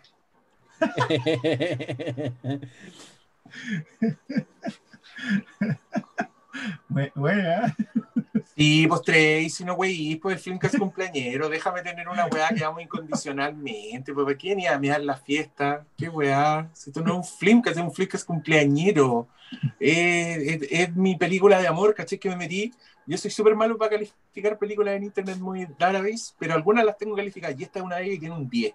Y no sé cuándo dice esa weá, no me acuerdo. Así que Pero Nota un momento 7, que estaba promedio lúcido. 7. Honestamente, mi crítica es que debiera ser un poquito más larga porque feliz vería más rato en esta weá, no sé. Eh, no, no está- ni eso, es que creo que creo que es tan perfecto que ni siquiera creo que sea más larga, porque creo que dura lo que tiene que durar. Y, de hecho no le sacaría escenas. yo tampoco, no le sacaría, le pondría No. nada. La weá. Es que yo, yo de verdad ¿Qué, que qué vamos a esas hacer? Que esté en tiene que ser- 4K. Esa es mi crítica. Que esté en 4K. No, quizás si hubiesen sido los tiempos del DVD hubiesen podido tener una conversación sobre el aspecto de pantalla y esas decisiones extrañas de Kubrick, pero ya a esta altura ya no. Yo, Oh, hubiera- yo le habría pedido al señor eh, un, un intermedio musical más largo. Alcanzar a salir al lobby del teatro y haber puesto ahí y fumar en pipa. Por supuesto, ¿no? algo a- claro, una cosa así. No, tampoco, no hay, no hay nada que arreglar. ¿Y qué, qué, qué podéis agregar que no la eche a perder? Que no le quite intensidad. Porque tenemos conversado en otros podcasts también Mm. sobre eh, que a veces, claro, hay escenas que son buenas, que se filman, que están en el guion o que están eh, en producción, pero que cuando las colocas en el conjunto con las otras escenas le quitan músculo a otras, le quitan ritmo, quitan, ¿cachai? Podría, no sé, haber alargado. Yo leía por ahí que, por ejemplo, hacían comparaciones, como que en la novela eh, Barry pasa un año esperando que se muera el viejo lindo. O sea, Barry pasa un año así como dándole vuelta a la. ¿Al, acecho o, ya, ya en contacto? Al acecho, ahí dando vuelta. Y, Lady Lyndon se demora, después de que el buen muere, se demora años también en aceptarlo. Creo que pasa Claro, cosas así, pero que pero, pero no es una miniserie, ¿cachai? Es una película, y aún así dura tres horas. Eh, no le sobra nada, pero tampoco le vaya a agregar cosas. ¿Cachai? Alguien una vez me dijo, me, acordé a recién, hace mucho tiempo, alguien me dijo que a él le da la impresión de que Lady Lyndon era demasiado hermosa. ¿Cachai? Que una, una mujer tan hermosa en esa época no, no habría tenido necesidad de casarse por, por arreglo, ¿cachai? Como que a él le hubiera gustado más que Lady Lyndon fuera como una, una galla con plata, pero más feita, ¿cachai? Así como, como. Interesante. buen, punto. solterona, ¿no? Y que por eso le andaba. Le echa el ojo a Lindon. Y eso explicaría también por qué eh, después no se muera nada en, en, abandonarla, digamos, en, quedarse con sirvientas y prostitutas y cosas así. Pero. Igual yo, creo que eso va. No cambia la elección de ella. Yo creo que va relacionado también con lo que quiere decir la película. al final. Eh, era una época en donde las mujeres tampoco podían decidir. No, y... no, y aparte que la, elección de ese tipo de rostro, en este caso, ayuda a embrujarte con la película. ¿cachai? Te, te deja completamente embelesado y te conecta de nuevo con la película. ¿sí? Sí, las elecciones también de compañeras para Redmond Barry y Barry Lyndon tienen que ver con ir construyendo en el espectador también una suerte de embrujo, ¿cachai? Tú no le podrías negar nada de lo que hace. Porque claro, nosotros no, le damos no le damos vuelta más allá del factor económico, del, factor que ella administraba las rentas, pero es muy cierto lo que dice el pastor a propósito de que las mujeres en ese tiempo no tenían mayor posibilidad de decisión y las mujeres de la historia se las tenían menos. O sea, eh, si heredaban, tenían que casarse con alguien para poder heredar, porque la mujer no heredaba. Don Tonavi estaba en eso y Don Tonavi parte en 1912 o 11, una cosa así. recién ya en ese tiempo se mantenía esta idea de la aristocracia. Pero yo creo que la decisión de, que ella sea tan bella es justamente por el valor pictórico. Es como que si tú quieres representar una pintura, un zoom out para decirte, fuimos al museo, cabrón, ese lo puedes hacer solamente con cómo eran representadas las mujeres de la época y no había ni una fea. ¿Quién iba a pintar? A la señora más o menos. Tenía que mostrarla exactamente igual de bella que era y ir alejándote y mostrar al niño y mostrar al otro sentado como... Que eso es lo otro también, la quietud que tiene esta película, mostrarte que estos no hacían nada. Que, que salían a pescar con el perro. Eso era como el tope de, de, hecho, creo que también tenéis mucha razón en eso último, porque de hecho creo que también la descripción en la novela de Bar Lyndon es que era más o menos feito, pero interesante. Ah, era, medio Vincent Cassel, claro. Medio Adam Driver. Pero claro, claro, Adam Driver, para, tener a alguien actual. Pero, pero también pues te saca de, de, la estética y de la justamente de la recreación del arte en el cine, pues, que es lo que está haciendo Kubrick. Oye, yo creo que creo no creo que está la, la, la paleta cromática completa del, de las huevas pictóricas, porque como están las mujeres hermosas y, y no solo hermosas, sino que lo sanas, como que las huevas tienen, un, tienen luz propia, eh, también están los secundarios y los hueones horribles y los reyes y los capitanes, que siempre son los próceres, son hueones feos, son como los hueones más normales ¿Qué son estos viejos culeros para cagarse la risa en, en Berlín? Pues yo insisto, el capitán que se casa con la prima, bueno, encuentro que es muy chistoso, bueno, es muy exagerado. Y cuando le, y le devuelve el, el, listón, que la prima todo el día hacía el mismo truquito del. ay, juguemos, juguemos naipe. Juguemos.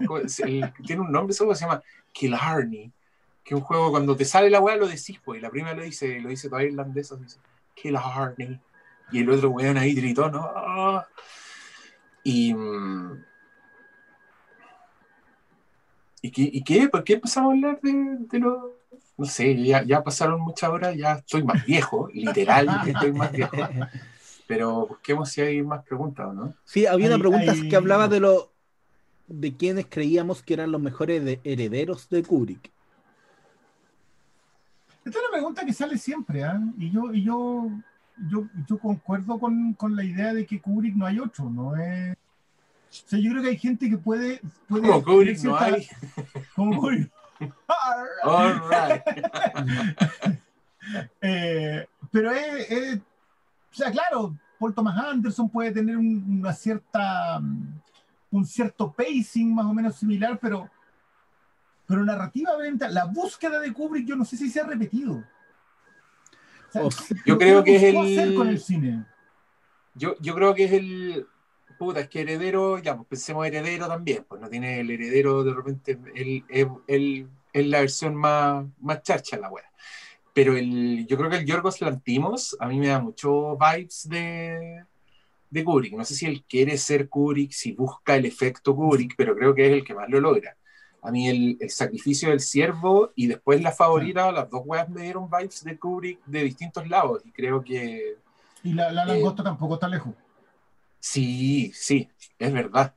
Eh, es el one que se me viene a mí a la mente. Creo que en algún minuto se dijo por Thomas Anderson como porque el weón también era un joven genio, así que estaba como saltando rápidamente de, de película en película y, y con, con Petróleo Sangriento. Todos nos acordamos de, de Kubrick Sí. un poco como por lo, por lo grande que era la weá, pero no sé si se mantuvo en el tiempo esa, esa Es que- comparación. es que por eso digo yo lo de la búsqueda. Eh. Lo que yo creo, yo creo la gran, la gran virtud que tuvo Kubrick es que nunca, nunca se quedó quieto, siempre estuvo buscando hacer algo. El, el- el proyecto que él quería hacer era una búsqueda como cineasta, como artista. Y yo no sé si hoy día esa búsqueda está, quizás también por, la, por, por cómo funciona la industria. ¿eh? Yo, yo no creo que no Sí. esté, eh, pues, claro, alguien como Kubrick que, que tenga las posibilidades de hacer el cine como lo hizo Kubrick, Pucha, no están los tiempos, literalmente no están los tiempos. No, y, y de hecho después de la muerte de Kubrick hubo un proyecto muy conocido, lo hemos hablado en este podcast, que es inteligencia artificial, pero ahí Spielberg no intentó replicarlo, él hizo su propio cuento. Más allá de que haya sido algo desarrollado por Kubrick, está toda la historia de, del origen de inteligencia artificial, pero ahí no intentaron replicarlo, ¿cachai? Mm, Es que sabéis que yo creo que hay un muy buen ejemplo porque Spielberg está consciente de su propio talento y consciente de lo que, de lo que era Kubrick. Sabía que no lo iba a poder replicar si, si hay una... Y yo creo que Siempre también... volvemos a Spielberg en este, en este podcast. Sí, Eh, ¿alguien, el... puso, alguien puso en el chat si Kubrick era tan bacán, ¿por qué se murió? ¡Jaque mate! Los huevones. Oh, se ponen, se ponen chacoteros. La filmación de la luna, sí, pues. Obvio. Puta, qué bueno ese documental. Pero cachen esta pregunta, ¿qué película del universo Marvel habría hecho Kubrick? Igual le dirán como broma, pero Todavía estarían. Todavía estaría filmando el weón y los demás ahí vueltos locos. Viejo culiado, necesitamos el cameo. No, no, no, ese cameo no. Y, y dándole vueltas, así, bu- revisando Claro. todos los cómics Marvel. tu madre, la escena por crédito avisa la película que viene, weón. No te podía atrasar. ¿Te imaginas? Eh, oh, di el pico, no, qué mala la pregunta. ¿Quién es esa persona para echarla? No, pero Sí, la tiró en broma, la tiró en broma. no, sí puso, es Ah, broma, puso, es broma. Y Ah. sacó varios jajaja. Ah, bueno, ya. Igual yo le habría pasado Hulk a. Si, le, si, si fue Ang Lee. Sí. Ah, no, habría hecho algo, o sea, si Ang Lee hizo algo que Toma, toma la franquicia, haz lo que queráis. Ahí están los cómics de Peter David, haz lo que queráis. Los huevones. Oye, alguien pone a quién, a quién pondríamos de actor en el biopic de Se le habría muerto Stan Lee después de la, de la toma 120 para el cameo. que, que se fueron. Qué paja, weón. Stan Lee ahí weando con. El, se supone que el, el, el viejito del resplandor fue el que más lo dio, el negro. Ese, ese casi lo mató. Crothers. Ay. Sí. Oye, El Scatman Crothers. ¿a, quién, ¿a quién le pasamos la biopic de Kubrick? ¿A Paul Dano? Pero Paul Dano es muy flaco, pues yo creo que el, el Kubrick sí. tiene que ser como un pachachito, es como un... que Pero ahora Kubrick- está muy Kubrick viejo, no- pero Giovanni... No, ¿cómo se llama el...? Es que Paul no, Giamatti. no era, no era tan. No, que Paul Giamatti es demasiado expresivo. Ya, pues si un biopic la weá, pues no es... Ya, pero. que- te Ser quería Dardel comparar- la weá, documental. pues ¿quién queréis poner? Gary Oldman con maquillaje. Gary No, Oldman como con prostético. Para eso estaba Gary Oldman. entonces. Otra vez. No, no. Eh, Yo he puesto a alguien, pero lamentablemente su muerte lo impedirá. su muerte- ¿Quién? Philip Seymour Hoffman. ¡Oh, hijo de la gran! Perdón. Oh, no, no servía para Kubrick ese weón. No, Philip Seymour Hoffman habría hecho Hitchcock. Sí, Sí, oh, Mejor que Anthony Hopkins. Oh, Sí, es que weón, ese Anthony, es, un Anthony, es un Anthony Hopkins Kramer esa weá, po. Es horrible. sí. Es un maquillaje muy Sí. feo que no funciona. Sí. Eh, le hacen la película de Bob Dylan con distintos actores. Luis Ñeco. Igual, dice igual, igual así, así esa. Yo no sé si se puede hacer un. Yo, yo digo ¿Un que hagan la de. Que, que hagan es Forestal. Que, la, que, que sea la que no sea solo sobre Stanley Kubrick. No, no, no sé si se puede Ah, hacer la eso tú- que hagan el cartero, decís tú. Claro. Claro, muéstrame a Stanley Kubrick como un personaje, ¿cachai? Pero como que me lo veo difícil. Weón, sería Igual en la mansa vida, loco. Pero Sí. quizá el- como que lo más obvio, y que es lo que están haciendo, no sé, con el padrino, es como, ¿cómo se hizo tal cosa? Y Ah. ahí, ¿cachai? Como que, pero es como la decisión eh, que están tomando todos en Hollywood, y ahí está el ejemplo de la serie del padrino que van a hacer. Y lo de China, como lo que viene Fincher. Chinatown también. ¿Y cuál, cuál sería la película de Kubrick que, que se puede hacer serie? El cómo se hizo. 2001, pues, weón. Y ahí metiste toda la cuestión de la filmación de la luna y todo. No, y, y metí a Arthur C. Clarke y, el, y lo que no, la información que no tenían. Au- au- Aunque honestamente yo creo que la que más le interesaría a la gente es la de Ojos Bien Cerrados, con toda esta conspiración sobre que sobre los masones y que controlan Sí, y toda esa cuestión que, que le encanta. ¿no? Pero esa Ah, yo, yo vería la serie de cómo hizo Barry Lyndon. obvio. más latera. Igual, igual sabes que no, no es tan latera. ¿eh? La- hay, hay harto trasfondo. La, la, no, tiene. La injundia con el. 78, pues, weón. Y nadie Claro, la década del Claro. 70. Ah, 68, 78. Play. Aunque por Stephen King. Oh, Y en- en la época- película sobre la Ahí está, Oh, la de Shining. Esa weá tiene que hacer el Mike Flanagan, pues en vez de estar weando ahí con sus monos culiados. ¿Por qué no hizo Es un que- making of? Esa- es que ese es el otro, el otro detalle con Kubrick. Yo de verdad que siento que Kubrick es, a ese nivel es tan único que tú no podías agarrar una película de Kubrick y rehacerla. O Pero que. Claro, ¿cómo te acercáis a Kubrick para decir ya sabes que va a hacer un remake de Barry Lyndon? Primero, ¿a quién le interesa hacerlo? ¿Cómo hacer un remake de Full Metal Jacket? No, pero ¿para qué? No, hasta el weón de los hoyos. Eso es como decir, va a hacer un remake de la muralla china. No, ya lo hizo un weón así. No, y no solo eso. Ya ¿quién, está ahí la weón. quién le pasaría la plata a alguien ahora para hacer Barlindo? Nadie, po. Y el tiempo, sí, yo creo que ni el tiempo. Sí, el tiempo, pero le pasan si plata al weón del Nolan para que haga unos buenos al revés, que van corriendo al revés, ni la weá. Y todo. ay. Igual, igual yo creo que, que- ¿cuánto era? Como 30 millones de dólares que había costado Barry Lyndon del 75. una película de 100 millones. Pues, sí. Sí, No, pero hoy, hoy vivimos, día vivimos en un mundo en donde Netflix le pasó vivimos. como 400 millones de dólares por cuatro películas a a Adam Sandler. Entonces, No, ya, pero weón. Eh, eh, Sí. no, no, no. ¿Qué opinaría Kubrick 30, de Nolan? Yo creo que a Kubrick le gustaría. Nolan, sí, ¿saben qué? Esa weá es muy hermosa. El Kubrick era súper popero para su weá. El weón consumía weá. Le gustaban las películas de John Hughes. Eh, el, Stanley Kubrick pensaba que John Hughes con Anthony Michael Hall, con el flaco de. el que Sí. es el Mateo en Breakfast Club. El Weird decía que esos dos hueones eran, eran de los mejores dúos actores directores del cine norteamericano, así junto con eh, Frank Cabra, con James Stewart, ponte tú, el weón los ponía a esa altura. Así, Kubrick veía puras weas, veía tele. Hay un libro que se llama Aquí Kubrick, que lo escribe el guionista de Ojos Bien Cerrados. O sea, es como lo último, el último registro de Kubrick. Y cuenta que el weón siempre llegaba y lo pillaba viendo tele, viendo sitcoms, que era un weón así muy, muy pop para sus weas. Entonces yo creo que le gustaría a Nolan y le gustaría los planos en IMAX y weas, y diría, sí, esto buena esa explosión y weas. Y después el weón iría a su casa y haría una película que le huela la raja a todas las películas de Nolan combinadas. Claro. Pero le gustaría. O sea, no sé si lo trataría de, de igual, no sé si lo invitaría a tomar tecito a su casa con sus 20 gatos. Tenía tantos gatos, el- el weón acá- bacano. ¿A quién trataba como tal? Porque igual Kubrick no era antisocial en ese sentido, como que todos pensaban que sí, pero Spielberg creo que en Life of Pictures habla de, de haber sentado a conversar con él. O sea, de- a, a- a Spielberg lo amaba, pues sí, Spielberg le tenía, sí, parece que a Spielberg como que le rayaba la papa con sus películas, le gustaban mucho las películas de Spielberg y, mm, ¿Y a quién no? y se hizo y se hizo muy amigo de mm, puta, de este director, ¿cómo se llama? El que mm, un director de videoclips que hizo el videoclip de Björk, el All is Full of Love. Puta, alguien debe saber cómo se llama ese weón. Pero un weón grosso y que al parecer eh, Kubrick se hizo muy amigo de ese weón en la preproducción de mm, inteligencia artificial.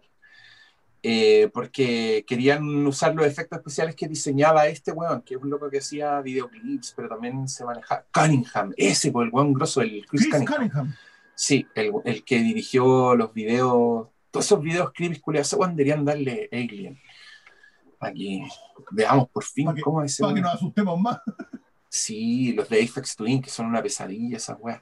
Bueno, Kubrick, amigo, ese weón, porque debe ser un pendejo culiado en esa época, así como haciendo videoclips para la cagada, y Kubrick así como, wow, grosso. Em, ¿qué, qué género le faltó hacer a Kubrick? León Vitali. León Vitali, un que toda esta gente me cae muy bien, weón. Encuentro que son todos buenos chatos. Y que gracias por, por existir y por hacer todas las weas que hicieron. Eh, mira, y, y me acuerdo de esa pobre que dijo que, que no sean puras flores, po. Y yo aquí, gracias Dios porque nacieron. Ah, ya, Yo creo que está. ¿qué hacemos, cabrón? ¿Cuánto rato llevamos? Tres horas. ¿Quieren seguir? ¿Más preguntas? ¿Nos vamos para la casa? ¿Qué hacemos? No, creo que estamos bien. ¿Quieren, quieren Yo cantar digo, cumpleaños yo, feliz? digo que, yo digo que eso es cosa del cumpleañero. Ya, cante cumpleaños. Ya. Sáquense todo. A ver, espérate. Sí, de silencio todo. ¿Cómo se hace aquí? Lo voy a encontrar el día del pico. Ayúdame, pastor, si tú lo encontrás antes que yo. Cada uno. Ya se puede, ya se puede. Ah, ya pueden, ya. Listo, cántenme. Ya, Estas un, dos, tres. Cumpleaños feliz. Feliz, feliz. Felicidades. El delay.